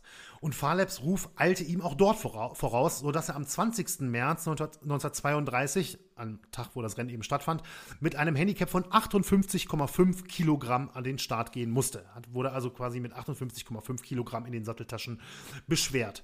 Als Jockey war der Australier Billy Elliott dabei, der bereits zuvor sechs von sechs Starts mit Farleb gewonnen hatte. Also das war eine ähm, Kombination, die schon mehrfach gut funktioniert hatte. Aber auch Reisestrapazen und Gewicht konnten Faleb nicht stoppen. Ganz im Gegenteil machte er seinem Namen als Blitz alle Ehre. Vor 20.000 Zuschauern, darunter berichten zufolge mehrere Hollywood-Stars der damaligen Zeit, gewann Faleb das Agua Caliente Handicap nicht nur, sondern gewann auch mit einem neuen Streckenrekord. Und das gegen einige der besten amerikanischen Rennpferde der damaligen Zeit und auf einem wirklich schlechten Lehmboden, den er nicht gewohnt war, weil so ein Boden auf australischen Rennstrecken so gut wie gar nicht vertreten war. Noch kurz, bevor ich äh, zum nächsten Punkt komme, der Hinweis, äh, wenn ihr in die Shownotes schaut, es ist tatsächlich, dieses Rennen gibt es tatsächlich auf Video. Ähm, ich habe da die, ähm, das war mehr oder weniger ein Zufallsfund, im äh, australischen, was ist das, glaube ich, Video- und Tonarchiv oder sowas heißt das. Ähm, die haben auf einer Seite so einen kurzen Artikel zu dem Rennen und dann eben ein Video von dem Rennen. Das geht, glaube ich, knapp zwei Minuten lang. Ein ähm, bisschen, äh, also es startet mehr oder weniger auf der Strecke, aber dann gibt es sogar noch ein paar Bilder danach. Da kann man sich tatsächlich dieses Pferderennen und auch den größten Sieg von Faleb, äh, muss man sagen, äh, tatsächlich einmal auf Video anschauen. Also es ist echt ein spannendes Zeitdokument, finde ich. So, also wie gesagt, in Australien wurde der Sieg äh, von Faleb auf den Straßen gefeiert. Ich zitiere dazu einmal kurz das Museums Victoria, die größte Museumsorganisation in, in Australien. Die schrieben oder schreiben, das ist natürlich heute noch so zu lesen, Zitat, im ganzen Land gab es zehntausende perfekt synchronisierte Jubelszenen. Nie zuvor hatte Australien ein solches Gefühl der Live-Beteiligung an einem internationalen Sportereignis erlebt. Also da muss man sich mal überlegen, ja, nie zuvor hatte Australien ein solches Gefühl der Live-Beteiligung an einem internationalen Sportereignis erlebt. Das ist also aus unseren Lebzeiten würde ich jetzt sagen, der Sieg von Farleb damals bei diesem Rennen ist vergleichbar mit der WM 2006 in Deutschland. Ja, so, so, also so ungefähr muss man ja, muss man das ja verstehen, ne, in, in der damaligen Zeit. Das ist wirklich Wahnsinn. Sogar King George V. schickte ein Telegramm, um Farleb zu gratulieren. Und es war ein so dominanter Auftritt, dass alle sicher waren, Farlab würde jetzt im Alter von, war jetzt fünf Jahre alt, auch in Nordamerika abräumen. Doch was damals noch keiner ahnte, das Rennen in Mexiko sollte das letzte Rennen überhaupt für Farlab werden. Denn zwei Tage nach dem Rennen wurde er in die USA gebracht, genauer gesagt auf eine private Ranch nahe Menlo Park in Kalifornien. Menlo Park liegt in der Nähe von San Francisco, also in der Bay Area, also relativ weit nördlich in Kalifornien. Dort blieb Faleb erstmal ein paar Tage, während Davis mit Rennoffiziellen der Gegend über mögliche Starts von ihm verhandelte. Und dann kam der 5. April 1932, also nur etwas mehr als zwei Wochen nach dem Rennen in Mexiko. Tommy Woodcock ging am Morgen wie gewohnt in die Box von Faleb, wo er das Pferd aber plötzlich liegend und offenbar mit furchtbaren Schmerzen vorfand. Faleb hatte hohes Fieber und zeigte Symptome einer Kolik. Sofort wurde ein Tierarzt alarmiert, der versuchte noch sein Bestes, aber konnte nichts mehr tun wenige Stunden später schon, also wirklich, es war gar nicht, dass es irgendwie über Tage sich hinzog oder so, sondern wenige Stunden später war Faleb tot. Das Pferd starb quasi in Tommy Woodcocks Armen. Und wenn man die Berichte hört, also wirklich, da muss ich sagen, da läuft mir die, läuft mir kalt den Rücken runter, ja. Blut lief auf Falebs Nüstern, während Tommy Woodcock ihn in den Haaren, äh, in den Armen hielt und ihm Tränen aus den Augen gelaufen sind. Also eine furchtbare Szenerie muss das gewesen sein. Und in Australien führte der Tod von Farlab wirklich zu einem Schock im ganzen Land. Die Zeitungen titelten nur He's dead, also er ist tot. Das waren, das waren mehrfach die Überschriften, äh, als die Nachricht Australien erreichte. Die Flaggen im Land wurden auf Halbmast gesetzt und im Radio wurden Trauerlieder gespielt, die sonst in Australien nur bei Staatsbegräbnissen üblich sind, dass die gespielt werden. Wurden, als der Tod von Farlab bekannt wurde, wurden die im Radio gespielt. Also wirklich, man kann es nicht anders sagen, eine ganze Nation trauerte um ihren Helden. Zeitungsberichte am nächsten Tag nannten dann zunächst eine Kolik als Todesursache von Faleb, weil es eben so klang, weil es eben die Symptome entsprechend waren. Aber bei einigen, gerade in Australien, kam sofort die Vermutung auf, dass das Pferd absichtlich vergiftet worden sein könnte. Immerhin hatte es ja bereits in Australien, weniger als zwei Jahre zuvor, einen Anschlag auf Faleb gegeben.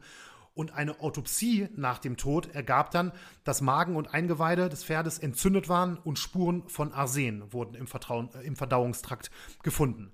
Der Tierarzt, der die Autopsion durchgeführt hatte, der hieß William Nielsen, der sagte danach einer Nachrichtenagentur, dass er noch nie ein Pferd gesehen habe, das so schnell eines natürlichen Todes gestorben sei. Und eine Kolik kann ja bei dem Pferd mal vorkommen. Ne? Der Verdauungstrakt bei einem Pferd, ein Pferd kann sich ja nicht man sagt ja, man sagt ja so sprichwörtlich, man hat schon Pferde kotzen sehen, aber das stimmt natürlich mhm. nicht.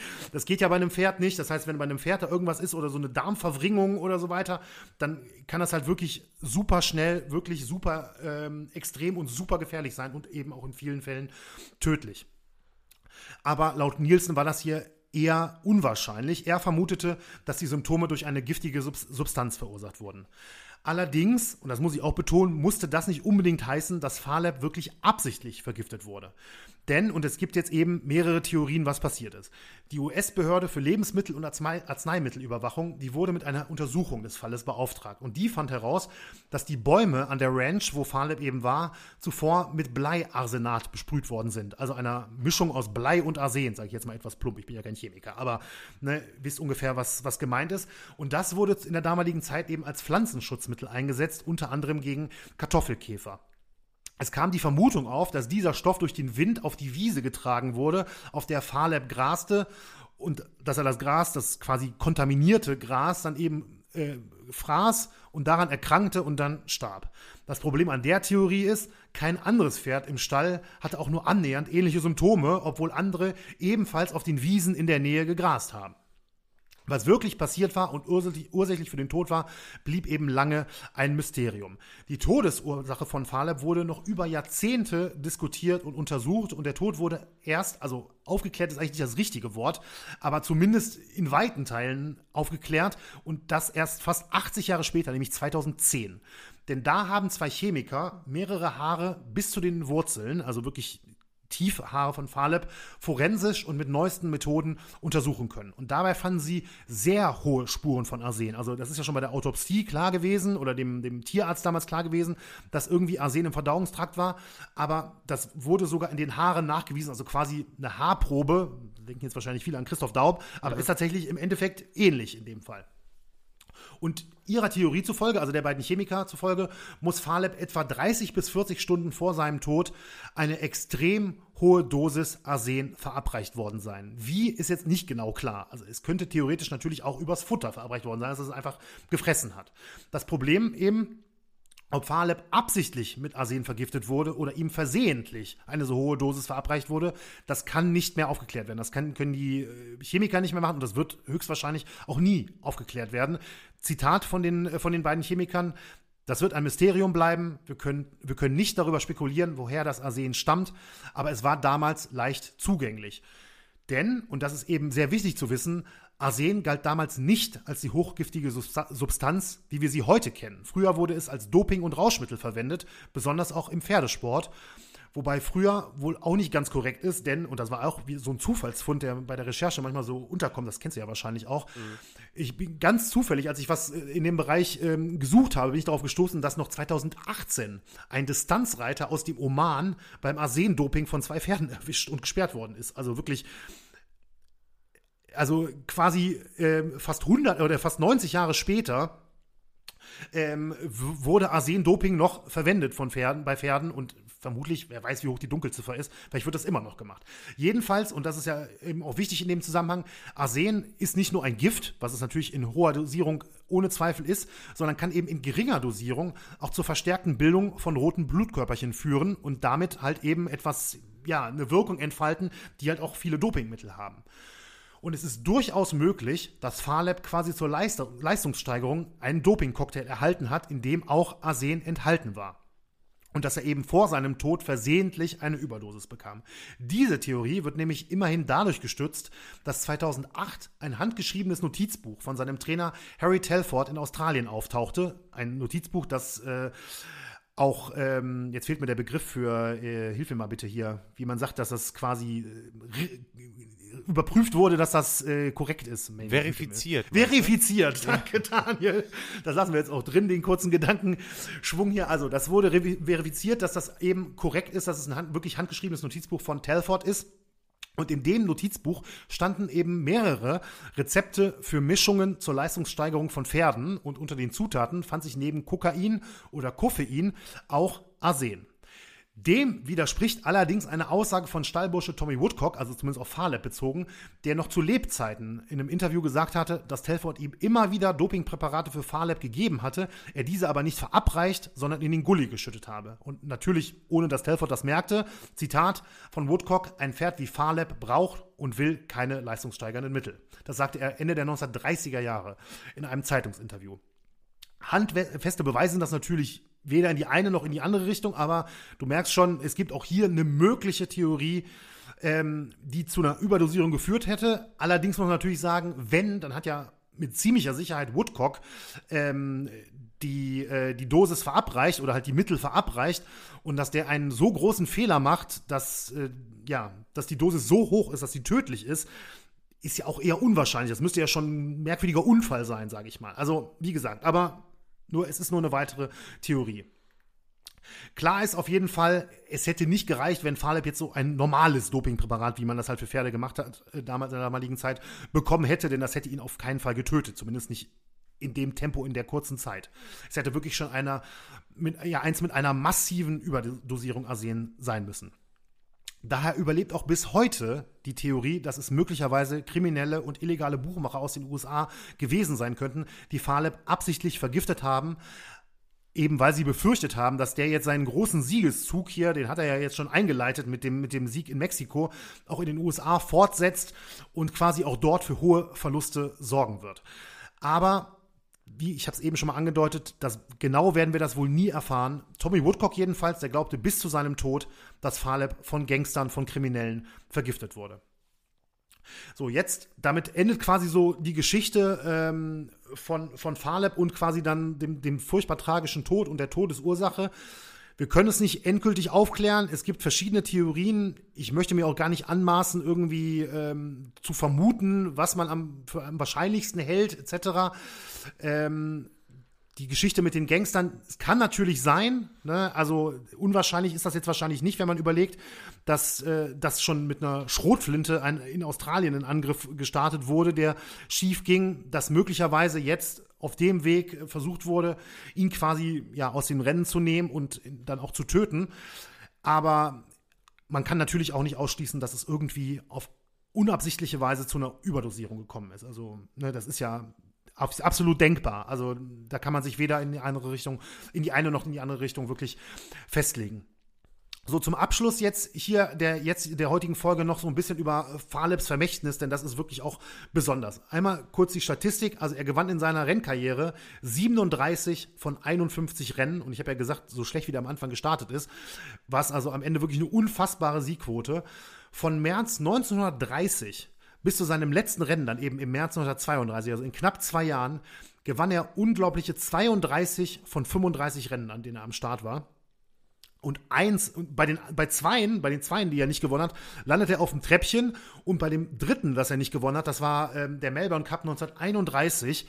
Da wurde er nur Achter und das mit dem damaligen Rekordgewicht, eben was ihm beigetan wurde, nämlich 68,5 mhm. Kilogramm zusätzlich. Das höchste Gewicht, was in Australien je einem Rennpferd in die Satteltaschen gepackt wurde.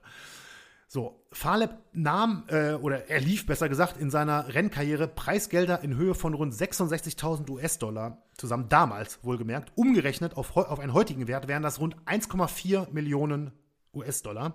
Und wir erinnern uns nochmal, umgerechnet hat er damals 6.000 gekostet. Ne? Mhm. Also irre, kann man nicht anders sagen. Also wirklich äh, faszinierend. Und nach seinem Tod wurde sein Körper, also muss man ja das klingt jetzt ein bisschen schräg, aber eigentlich ist es, ist es richtig. Also sein, sein Körper in, in Teilen verschifft und heut, bis heute ausgestellt. Also konkret heißt das, sein Körper an sich wurde ausgestopft und ist heute noch in der australischen Nationalgalerie in Melbourne ausgestellt. Sein Skelett ging an ein Museum in Neuseeland und sein Herz ging an das Institut für Anatomie in Canberra, wo es ebenfalls ausgestellt wird. Die Besonderheit hier ist nämlich, es wurde festgestellt, dass Farleb ein fast zweimal so großes Herz wie ein normales Pferd hatte. Es wog 6,2 Kilogramm. Durchschnittlich wiegt das äh, Herz eines Pferdes, also jetzt nicht unbedingt Rennpferdes, eines normalen Pferdes, 3,2 Kilogramm. Und in Australien etablierte sich daher auch die Redewendung, ein Herz so groß wie Farleb haben. Also, mhm. ich meine, mit etablierte sich so, so weit, dass es ich weiß jetzt nicht, was die australische Duden heißt, aber da wirklich verschriftlicht wurde, quasi als Synonym für mutig sein und sowas, ein Herz so groß wie Farleb haben.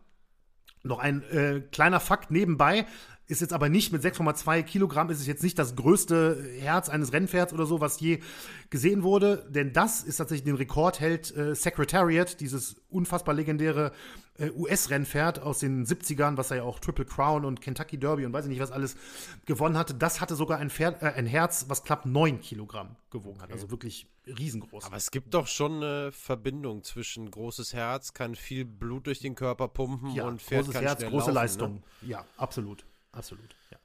Nur vorher weiß man es natürlich nicht so richtig. Nee. Ne? Also würde ich jetzt mal vermuten. Also ich glaube nicht, dass man jetzt in den Anfang der 1930er feststellen konnte, wie groß das Herz von dem Pferd ist, als es noch gelebt hat.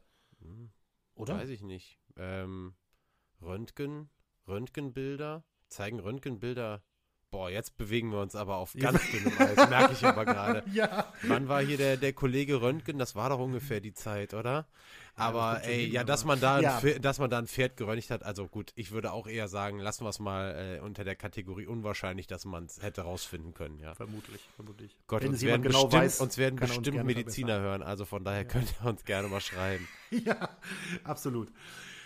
So, ähm, ja, ich war noch beim Vermächtnis. An seinem Geburtsort in Timaru in Neuseeland steht ein großes Denkmal, wirklich auf einem Podest. Wenn man auf die ähm, englische Wikipedia-Seite von Farlab äh, geht, dann kann man, kann man davon ein, Fo ein Foto sehen. Also auch wirklich, also jetzt nicht einfach nur irgendwie so, also wirklich ein großes, das ist wirklich ein großes Denkmal. Aber nicht nur das, es wurden auch Bücher geschrieben und Filme über Farlab gedreht. Hier sticht vor allem der Kinofilm Farlab, Legende einer Nation von 1983 hervor. Falls jemand schauen möchte, ich habe es bewusst nicht vor der Folge gemacht, weil ne, wir haben das ja auch Kann schon ein paar Mal angesprochen. Mhm. Das ähm, kann ja, ich meine, ist immer so ein bisschen künstlerische Freiheit ja noch dabei und dann fällt einem vielleicht noch was ein, was im Film vorkam, aber eigentlich mhm. in Wirklichkeit gar nicht passiert ist oder so. Das Risiko wollte ich nicht eingehen, aber zumindest kann ich sagen, mit einer Durchschnittswertung von 7,2 bei IMDb soll der Film wirklich durchaus empfehlenswert sein. Also, das mhm. ist ja schon eine echt ordentliche Wertung, eine 7,2. Und das ist auch noch gar nicht so lange her, mit dem Film sind wir jetzt bei 1983, aber jetzt letzter Punkt. Gerade erst vor ein paar Jahren ist ähm, sogar ein Videospiel rausgekommen, ich glaube für Nintendo oder sowas, für Nintendo Switch oder so, das auch Farlab heißt, wo es um Pferdesport geht und was auch tatsächlich nach ihm benannt ist. Also auch faszinierend sieht man wirklich, dass was dieses Pferd auch nach so vielen Jahrzehnten, Daniel schüttelt den Kopf, für ja, ein also Vermächtnis hinterlassen hat. Mittlerweile muss man ja wirklich sagen, es ist ja, wie kann man, wie können wir und wahrscheinlich ganz viele andere noch nie was von diesem Pferd gehört haben vorher. Es ist ja unglaublich. Das ist also ja unglaublich, was für ein Weltstar. Was für, ein, was für ein Goat. Also sorry, das ist ja nicht zu fassen. Der gehört ja. ja in die Liste direkt neben Tiger Woods und Tom Brady. Also es ist ja Wahnsinn, wirklich. Ja, er ist natürlich auch in entsprechenden äh, Hall of Fames äh, seines Sports, ist ja gar keine Frage. Äh, das muss man, glaube ich, gar nicht mehr dazu sagen. Und Daniel hat wirklich recht. Also, das ist also gerade in Australien auch, da kann man auch, wenn man da mal so ein bisschen googelt oder so, da sind auch aus den vergangenen Jahren immer noch Artikel, da kommt noch mal so ein Artikel, der sich halt damit beschäftigt, mit dem, mit dem Mysterium um den Tod etc., ähm, weil das halt heute immer noch ein Thema ist und immer noch ein großes Thema ist und ähm, Farlab einfach so ein, ein richtiger, ja, ich glaube, Mythos, kann man sagen, ähm, für, für den australischen Sport. Nicht nur für den Pferderennsport, sondern wirklich für den australischen Sport ist, weil er eben so ein Symbol für Hoffnung war in so einer schweren Zeit und äh, ja, den Menschen so viel bedeutet hat damals. Das ist wirklich toll. Und dann ist natürlich, wie gesagt, wie auch immer es letztendlich passiert ist, ähm, aber dass es dann so ein wirklich schlimmer, plötzlicher Tod war, ist natürlich furchtbar tragisch gewesen, keine Frage. Hast du eine Ahnung, Benny, wie lange ähm, Rennpferde auf, auf diesem höchsten Niveau eigentlich im Einsatz sein könnten? Wie viele Jahre? Der war ja jetzt nur, Faleb war ja jetzt nur zwei Jahre äh, wirklich äh, richtig im Einsatz. Ne? Also, also auf allerhöchstem Niveau, also mhm. man könnte sagen so knapp drei Jahre insgesamt, aber wirklich auf höchstem Niveau, mhm. nur so knapp zwei Jahre. Äh, ehrlich zu sein, sicher weiß ich es nicht. Es gibt aber auf jeden Fall Rennpferde, die auch noch zehn sind oder so. Also ähm, wirklich auf gro bei großen Rennen. Die werden wahrscheinlich nicht erst mit acht angefangen haben. Also mhm. sollten schon einige Jahre mehr möglich sein. Aber ähm, ganz genau weiß ich es nicht. Und es gibt ja auch viele Diskussionen über die Lebenserwartung von ehemaligen Rennpferden, wenn die dann mhm. rauskommen. Die werden ja, auch da gibt es nicht wirklich verlässliche Zahlen, aber Tierschützer und Kritiker äh, sagen ja häufig, die werden ja nicht besonders altern im Nachhinein, während jetzt zum Beispiel ein Pferd bei äh, guter Haltung, so ein normales Hobbypferd, sag ich mal, bei, bei guter Haltung mit, mit Reiten und allem drum und dran zwar, aber äh, durchaus 30 werden kann. Ne? Mhm. Aber das ist, glaube ich, für, für Rennpferde eher eine absolute Ausnahme. Aber wie lange die auf der Strecke sind, so wirklich genau kann ich das jetzt leider nicht auflösen. Nee. Aber Wahnsinn, also diese Geschichte war wirklich, war wirklich fantastisch und natürlich der, der tragische Tod der, ähm, von Faleb ist äh, ja wirklich ein, ein, trauriges Ende. Aber ich muss echt sagen, diese, auch diese Metaebene, diese, dieses, dieses hoffnungsgebende Tier oder dieser hoffnungsgebende ja. Sportler, würde ich ja fast sagen, ja. in einer, in einer sehr, sehr schwierigen, schwierigen Zeit. Ich bin ja doch froh, dass wir recht kurzfristig auch noch diese Weltwirtschaftskrise noch mal ein bisschen eingeordnet haben. Vielleicht wirklich auch noch mal diesen, diesen Teil Great Depression einfach noch mal wirklich bewusst zu machen, mhm. in welcher Lage die Menschen damals weltweit wirklich waren. Es ging, äh, es ging teilweise, du hast es auch schon mal an, angedeutet, es ging teilweise wirklich ums Überleben. Da wurden Existenzen äh, von einem auf den anderen Tag wirklich zerstört und es hat ähm, teilweise Jahre gedauert, die wieder aufzubauen und manchen ist es auch einfach nicht gelungen. Es waren ja. ganz, ganz schwierige Zeiten, die ja dann noch mündeten im, im großen Zweiten Weltkrieg. Ne? Also es war ja. wirklich, und dass das Sport in schwierigen Zeiten äh, sinnstiftend ist und Ablenkung bedeutet und großen, großen Zuspruch erfährt, das ist ja, das ist ja alles andere als neu, ja. dass ein Pferd zum Aushängeschild einer Sportnation wird, das ist aber wirklich was Besonderes. Also das finde ich, ähm, das finde ich wirklich krass und vor allem, weil das sich ja auch wirklich so sehr auf das, auf das Pferd bezieht. Jemand, der gar keine Ahnung vom Pferderennsport hat, der würde ja vielleicht sagen, boah, dann ist vielleicht der Jockey der super große Star, der auf Farlab irgendwie alles gewonnen hat. Mhm. Ne?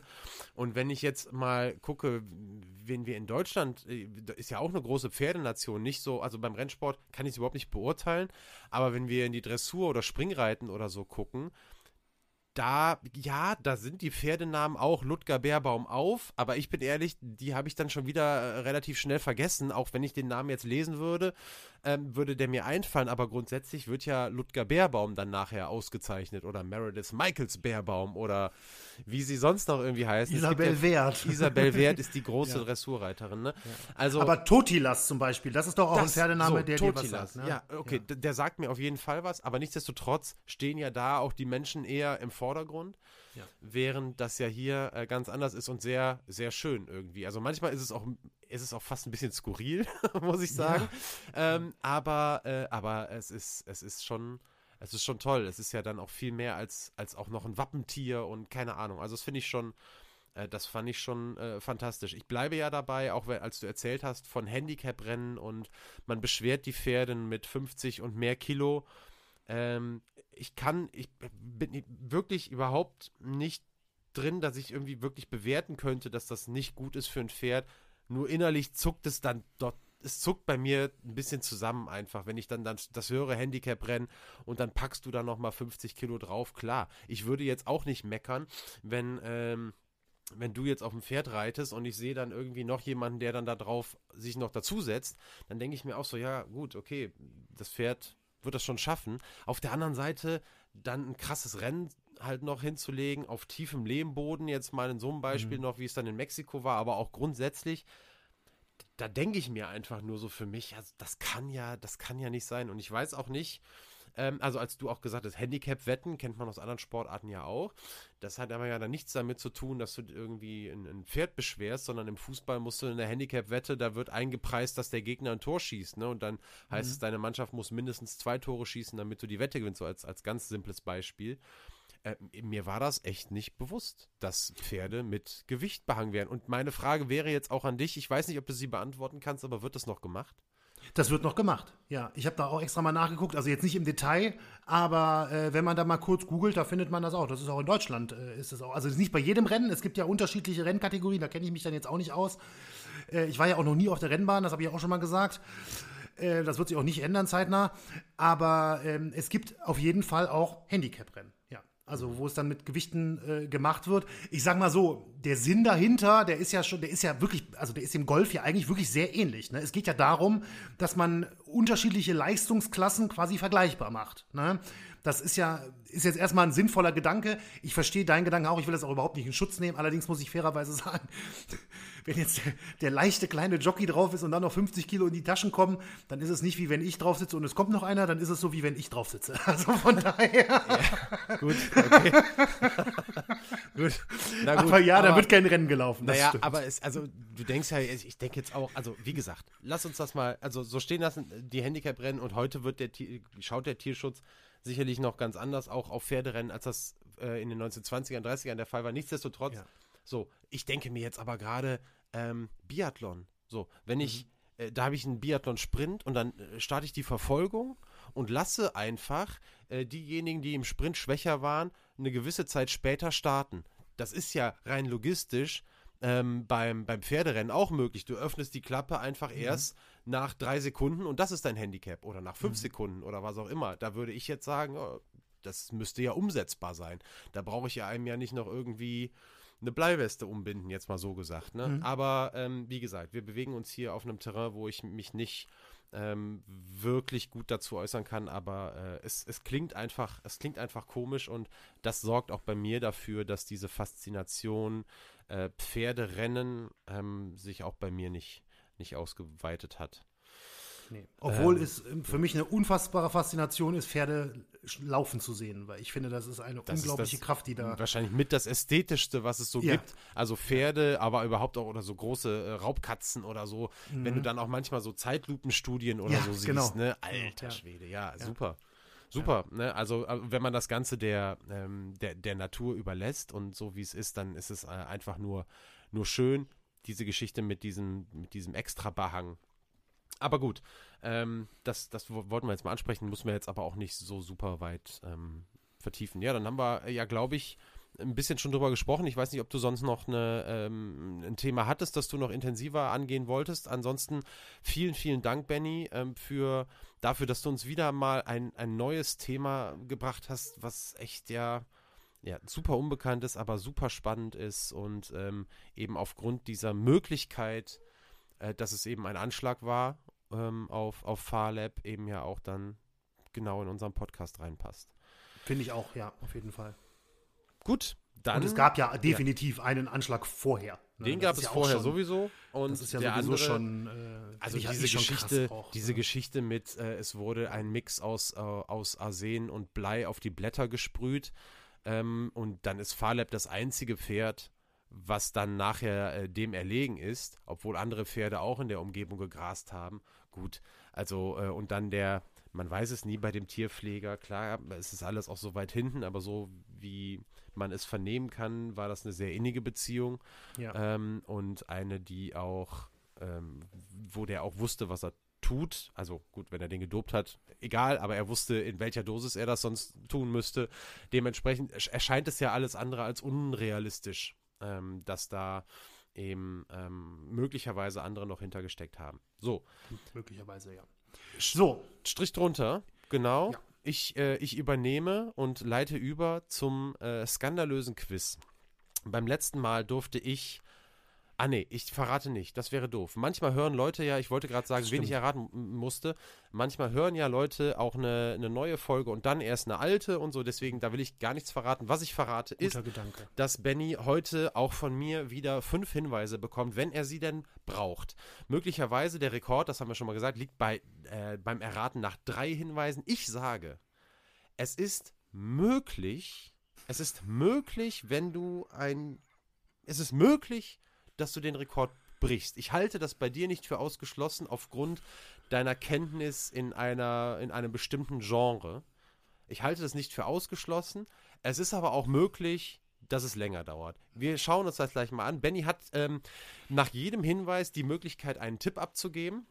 Und Benny hat während der fünf Hinweise die Möglichkeit, zwei Zusatzfragen zu stellen, die ich mit Ja oder Nein beantworten können muss. Wir suchen ein, ähm, eine Person, ein Event, ein irgendwas, was mit Sport zu tun hat ehrlicherweise. Es kann wirklich alles sein. Es muss nur einen Sportbezug haben. Es muss keinen skandalösen, keinen Skandalbezug haben. Das skandalöse Quiz heißt nur skandalöses Quiz, weil es im äh, Podcast äh, äh, stattfindet, der irgendwas mit Skandal im Titel hat. So, ich würde sagen, wir fangen jetzt einfach mal an und es wird schon im ersten Hinweis klar, äh, dass wir nach einem Event suchen. Denn der erste Hinweis lautet, das Event, das wir suchen, ist das jüngste seiner Art. Das ist Hinweis Nummer eins. Du nimmst das dir gerade, glaube ich, einen Stift oder was das, machst ja, du? Ja, ja, ich nehme einen ja. Stift und einen Zettel. Das Event äh, ist das jüngste seiner Art. Event ist das jüngste seiner Art. Okay. Das kann natürlich jetzt alles Mögliche bedeuten. Was ich jetzt schon mal so ausschließen würde, spontan, ähm, ist sowas wie Olympische Spiele. Das wäre ja schon eher überraschend. ähm, tja, auch eigentlich kann ich mir auch so was wie eine Fußball-Weltmeisterschaft jetzt nicht vorstellen. Äh, aber es klingt wie ein Hinweis, der zumindest, ja, also ich vermute das jetzt, es klingt wie ein Hinweis, der nicht auf eine spezielle Austragung eines Events hinzielt, sondern auf ein Event an sich.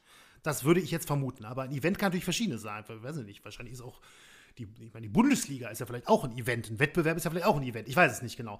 Ähm, ich habe keinen Tipp und nehme direkt Hinweis 2. In Ordnung. Und der lautet: If Paradise is half as nice ist ein Songtitel einer Band, die so heißt wie ein Teil des Ortes, an dem das Event stattfindet. Oh Gott. Okay, da muss ich wirklich Ich dachte gerade, ich dachte, kennst, weiß, oh Gott, ich sag nichts.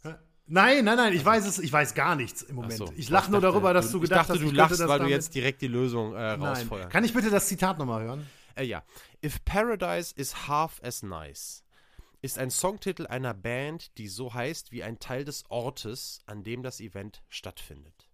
Also ein Songtitel, das Lied heißt so, das kommt nicht im Lied vor. Nee, ja? genau. Das Lied heißt If Paradise is Half as Nice. Das ist der Songtitel, den, oder das so heißt ein Song, den eine Band gesungen hat. Und diese Band, die heißt so wie ein Teil des Ortes, an dem das Event stattfindet. Die heißt so wie ein Teil des Ortes. Nee. Wie? Genau. Also, wir, wir, wir, kürzen das jetzt mal ab. Wir haben ja jetzt vorgelesen. Wir suchen den Bandnamen. Wir suchen den. Namen der Band, die gesungen hat If, Par If Paradise is Half as Nice. Und der Name der Band ist genau so wie der Teil, ein Teil des Ortes, an dem das Event stattgefunden hat. Okay, ein Teil des Ortes. Ein okay. Teil des Ortes heißt so wie okay. die Band.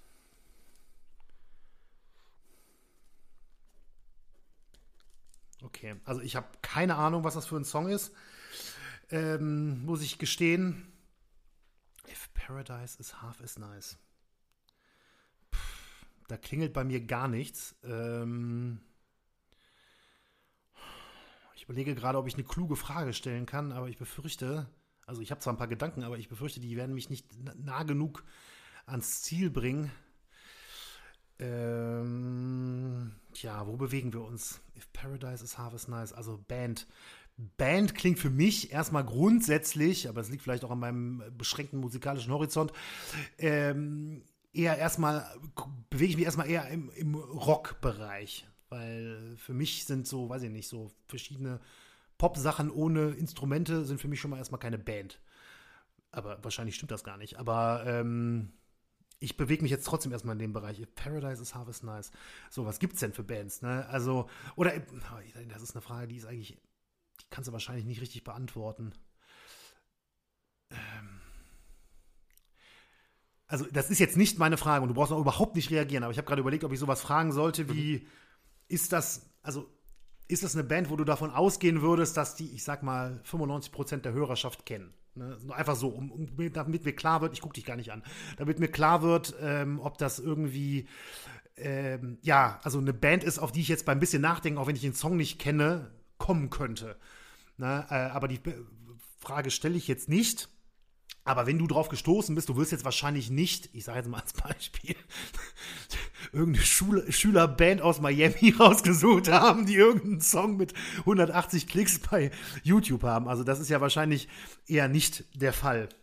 Ich sag jetzt so. mal was, Benny. Ich sag jetzt einfach mal was. Ich gehe jetzt mal rein. Es ist nämlich ja, es ist insofern ein bisschen gemein. Hättest du, auf der einen Seite ist es ein bisschen gemein, auf der anderen Seite hättest du den Song jetzt gekannt und sofort ja. der Band zuordnen können, hättest ja. du sofort die Antwort gehabt. So, das war die, okay. die Möglichkeit. Die, ja, ja, das mal, die, die Intention. weil ich dich verstehe. Ich. So, ne, ja. das war. Auf der anderen Seite, wenn du die Band nicht kennst, was ja jetzt der Fall ist, weiß ich, dass es es dir schwer macht, ähm, jetzt Gedanken dazu zu, zu haben. Also du kannst jetzt noch, keine Ahnung, in Richtung Sportart oder sowas, das ist es jetzt total schwer. Ne? Ja. Äh, dementsprechend, äh, die erste Sache, stell auf jeden Fall jetzt eine Frage. Das ja, ich, ich habe auch jetzt eine Frage. Machen. Okay. Ja, ja Dann, okay. Ja. Also ich weiß nicht, ob das eine kluge Frage ist, aber ich stelle jetzt die Frage, ist der Song einer der bekanntesten die, der Band, die wir suchen? Also wir suchen ja nicht die Band, wir suchen den Ort, aber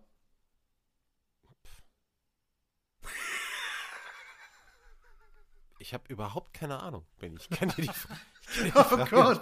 Oh, oh, nein. Oh nein. Okay, das ist natürlich jetzt ein massiver jetzt zu, Fail. Ich muss jetzt schon noch dazu sagen, die Wahrscheinlichkeit, also pass auf, ich mache es jetzt so, ich schenke dir eine Frage, ja, und zwar die erste, die du formuliert hast. Okay. Die erste Frage, die du formuliert hast, ist, ja. so gehe ich davon aus, dass 95% unserer Hörerinnen und Hörer diese Band kennen. Die Antwort ja. darauf ist nein. So, ich okay. bin, so, das ist einfach nur jetzt der Hintergedanke okay. so, weil ich weiß, du kennst dich auf jeden Fall tausend Trillionen Mal besser in Musik aus und Musikgeschichte aus als ich. Deswegen war es für mich auch schwer einzuschätzen, kennst du die Band oder so. Ich kannte die nicht, sage ich jetzt einfach. Dementsprechend sage ich jetzt wahrscheinlich 95% der Hörer auch nicht. Okay. Keine okay. Ahnung. Diese Frage okay. schenke ich dir jetzt. Okay, okay. Also mit anderen Worten, es ist, ist mir klar, aber es ist, wir suchen nicht Metallica oder sowas irgendwie auf dem Level oder, ne? Sowas in der Richtung. Ich okay. sage jetzt nichts mehr, ich habe genug gesagt. Ja, du hast genug gesagt und du hast mir auch geholfen. Auch wenn ich jetzt noch nicht ans Ziel gekommen bin, wobei wahrscheinlich ein bisschen schon. Okay, gut. Also das es besteht, damit besteht, das ist gut zu wissen, auf jeden Fall, es besteht die Chance, dass ich die Band überhaupt nicht kenne und von daher entsprechend damit gar nichts anfangen kann. Und es, entsprechend ähm, nehme ich jetzt Hinweis Nummer drei. Gut. Zwei Tage vor Beginn des Events in diesem Jahr, 2023, zwei Tage bevor das Event in diesem Jahr stattgefunden hat, aßen einige Teilnehmer gemeinsam zu Abend. Unter anderem gab es Cheeseburger, Shrimps und zum Nachtisch einen warmen Chocolate Chip Cookie. Eieiei. Okay, gut. Also jetzt, also bei dem Buffet gehe ich jetzt mal davon aus, wir suchen kein Radrennen.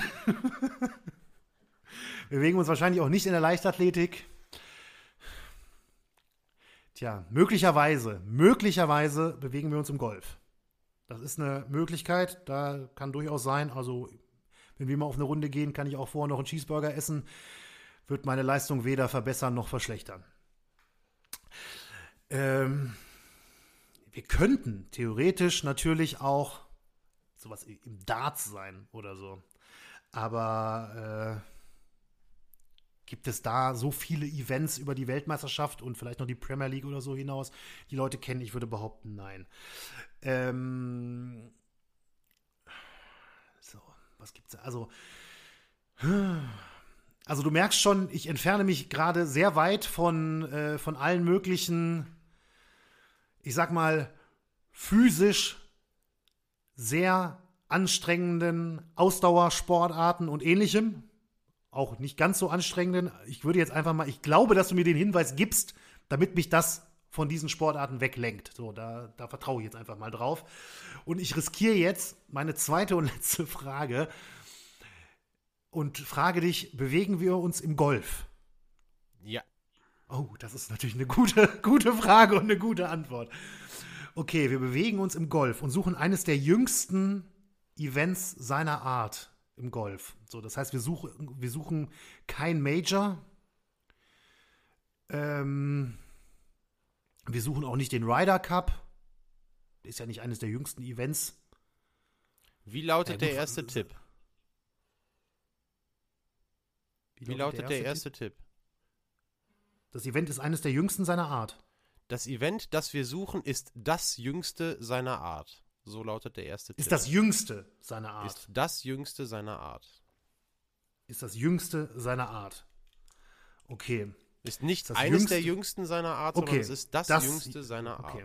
Also, guck mal, ich, ich habe mir notiert, ich hab, hier steht sogar jüngste seiner Art, aber ich habe irgendwie auf meinem Zettel das jüngste seiner Art. Okay. Also, es könnte, gut, dann könnten wir natürlich auch wieder ein Major suchen. Es könnte ja auch das jüngste Major sein. Ne? Das äh, wäre natürlich möglich. Jetzt weiß ich nicht, was das jüngste Major ist, aber ähm, es sind nicht die Open Championship, da bin ich mir sicher. Wir suchen bestimmt nicht die PGA Championship, weil welche Band soll so heißen? Und, ähm, ach nee, Teil des Ortes. Ach, Teil des Ortes.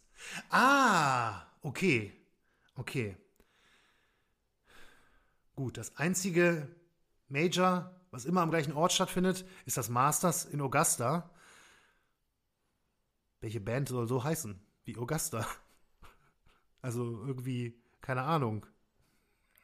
Also da fällt mir nicht mal ein Bandname zu ein. Das wäre natürlich eine Option. Habe ich schon vier Hinweise? Ja, ne? Äh, nee, das ist der dritte. Der, der dritte, okay. Okay, gib mir bitte noch einen Moment. Ja, klar. Ähm, so, also Teil des Ortes, das muss ja heißen, dass wir uns immer am gleichen Ort bewegen. Der Ryder Cup ist nicht immer am gleichen Ort. Die Open Championship nicht, PJ Championship nicht, äh, alles nicht. Ähm, ich kenne nichts anderes, was immer am gleichen Ort ist, außer das Masters. Deswegen sage ich jetzt, wir suchen das Masters in Augusta. Das ist die richtige Antwort. Was zum Geier ist die Band, ey? Herzlichen Glückwunsch. Dankeschön. Tipp 4, Hinweis 4 wäre gewesen, alle Teilnehmer des Abendessens trugen die gleiche Oberbekleidung.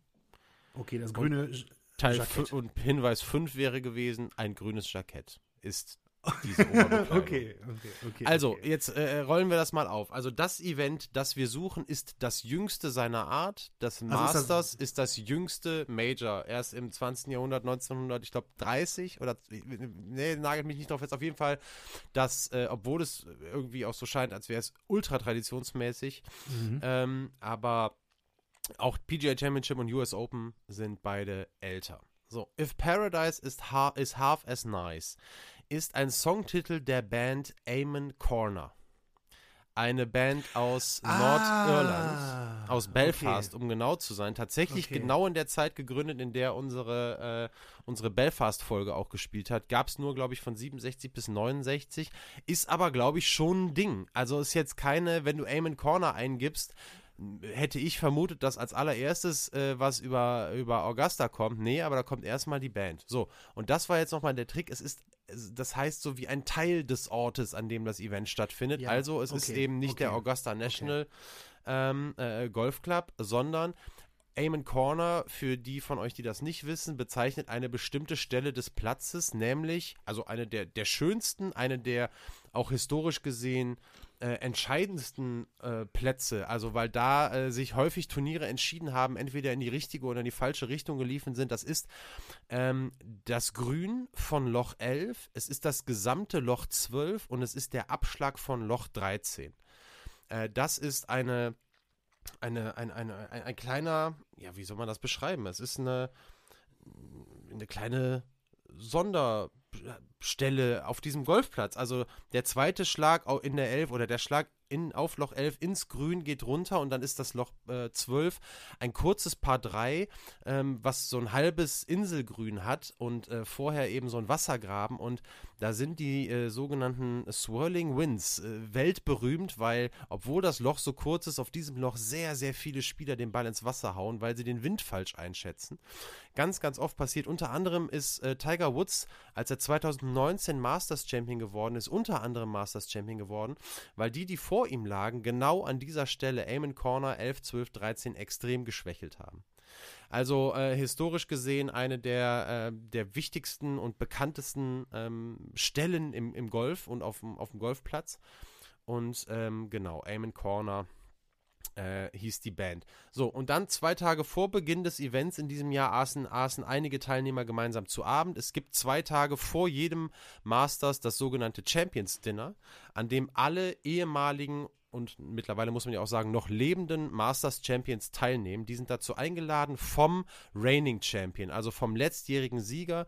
Das war also 2022, hat Scotty Scheffler äh, das Masters gewonnen. Dementsprechend durfte er 2023 zum Champions Dinner einladen und er ist auch derjenige, jeder Champion ist derjenige, der das Menü bestimmen darf.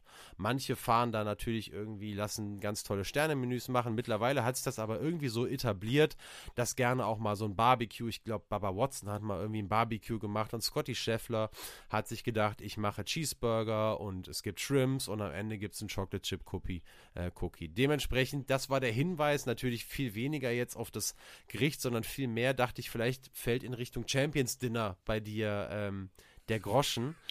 Aber ähm, ja, du bist ja anders drauf gekommen. Also von ja, daher ja, reicht ich, ja auch. Nach, nach Hinweis 3 Ja. ist ja immer ist ja ein super Ergebnis. Also Wiedereinstellung des Rekordes. Ja, nee, das ist auf jeden Fall. Also vielen Dank, Daniel. Ähm, also das mit, mit der Band Amen Korn, ich verstehe natürlich jetzt absolut, was du am Anfang gemeint hast, ist ja gar keine Frage. Wenn ich auch nur annähernd irgendwie den Begriff Amen Corner durch meinen Kopf äh, gehabt, hätte ich es ja natürlich sofort Augusta, Augusta gesagt. Ähm, das stimmt natürlich, aber äh, nee, die Band ist mir nicht bekannt. Allerdings, wie gesagt, dann mit, mit Cheeseburger habe ich dann einfach sofort gedacht, naja gut, das Ja, das Wird ist witzig, wahrscheinlich nicht- weil ich habe jetzt nicht gedacht, dass dich die Essensauswahl irgendwo hinführt.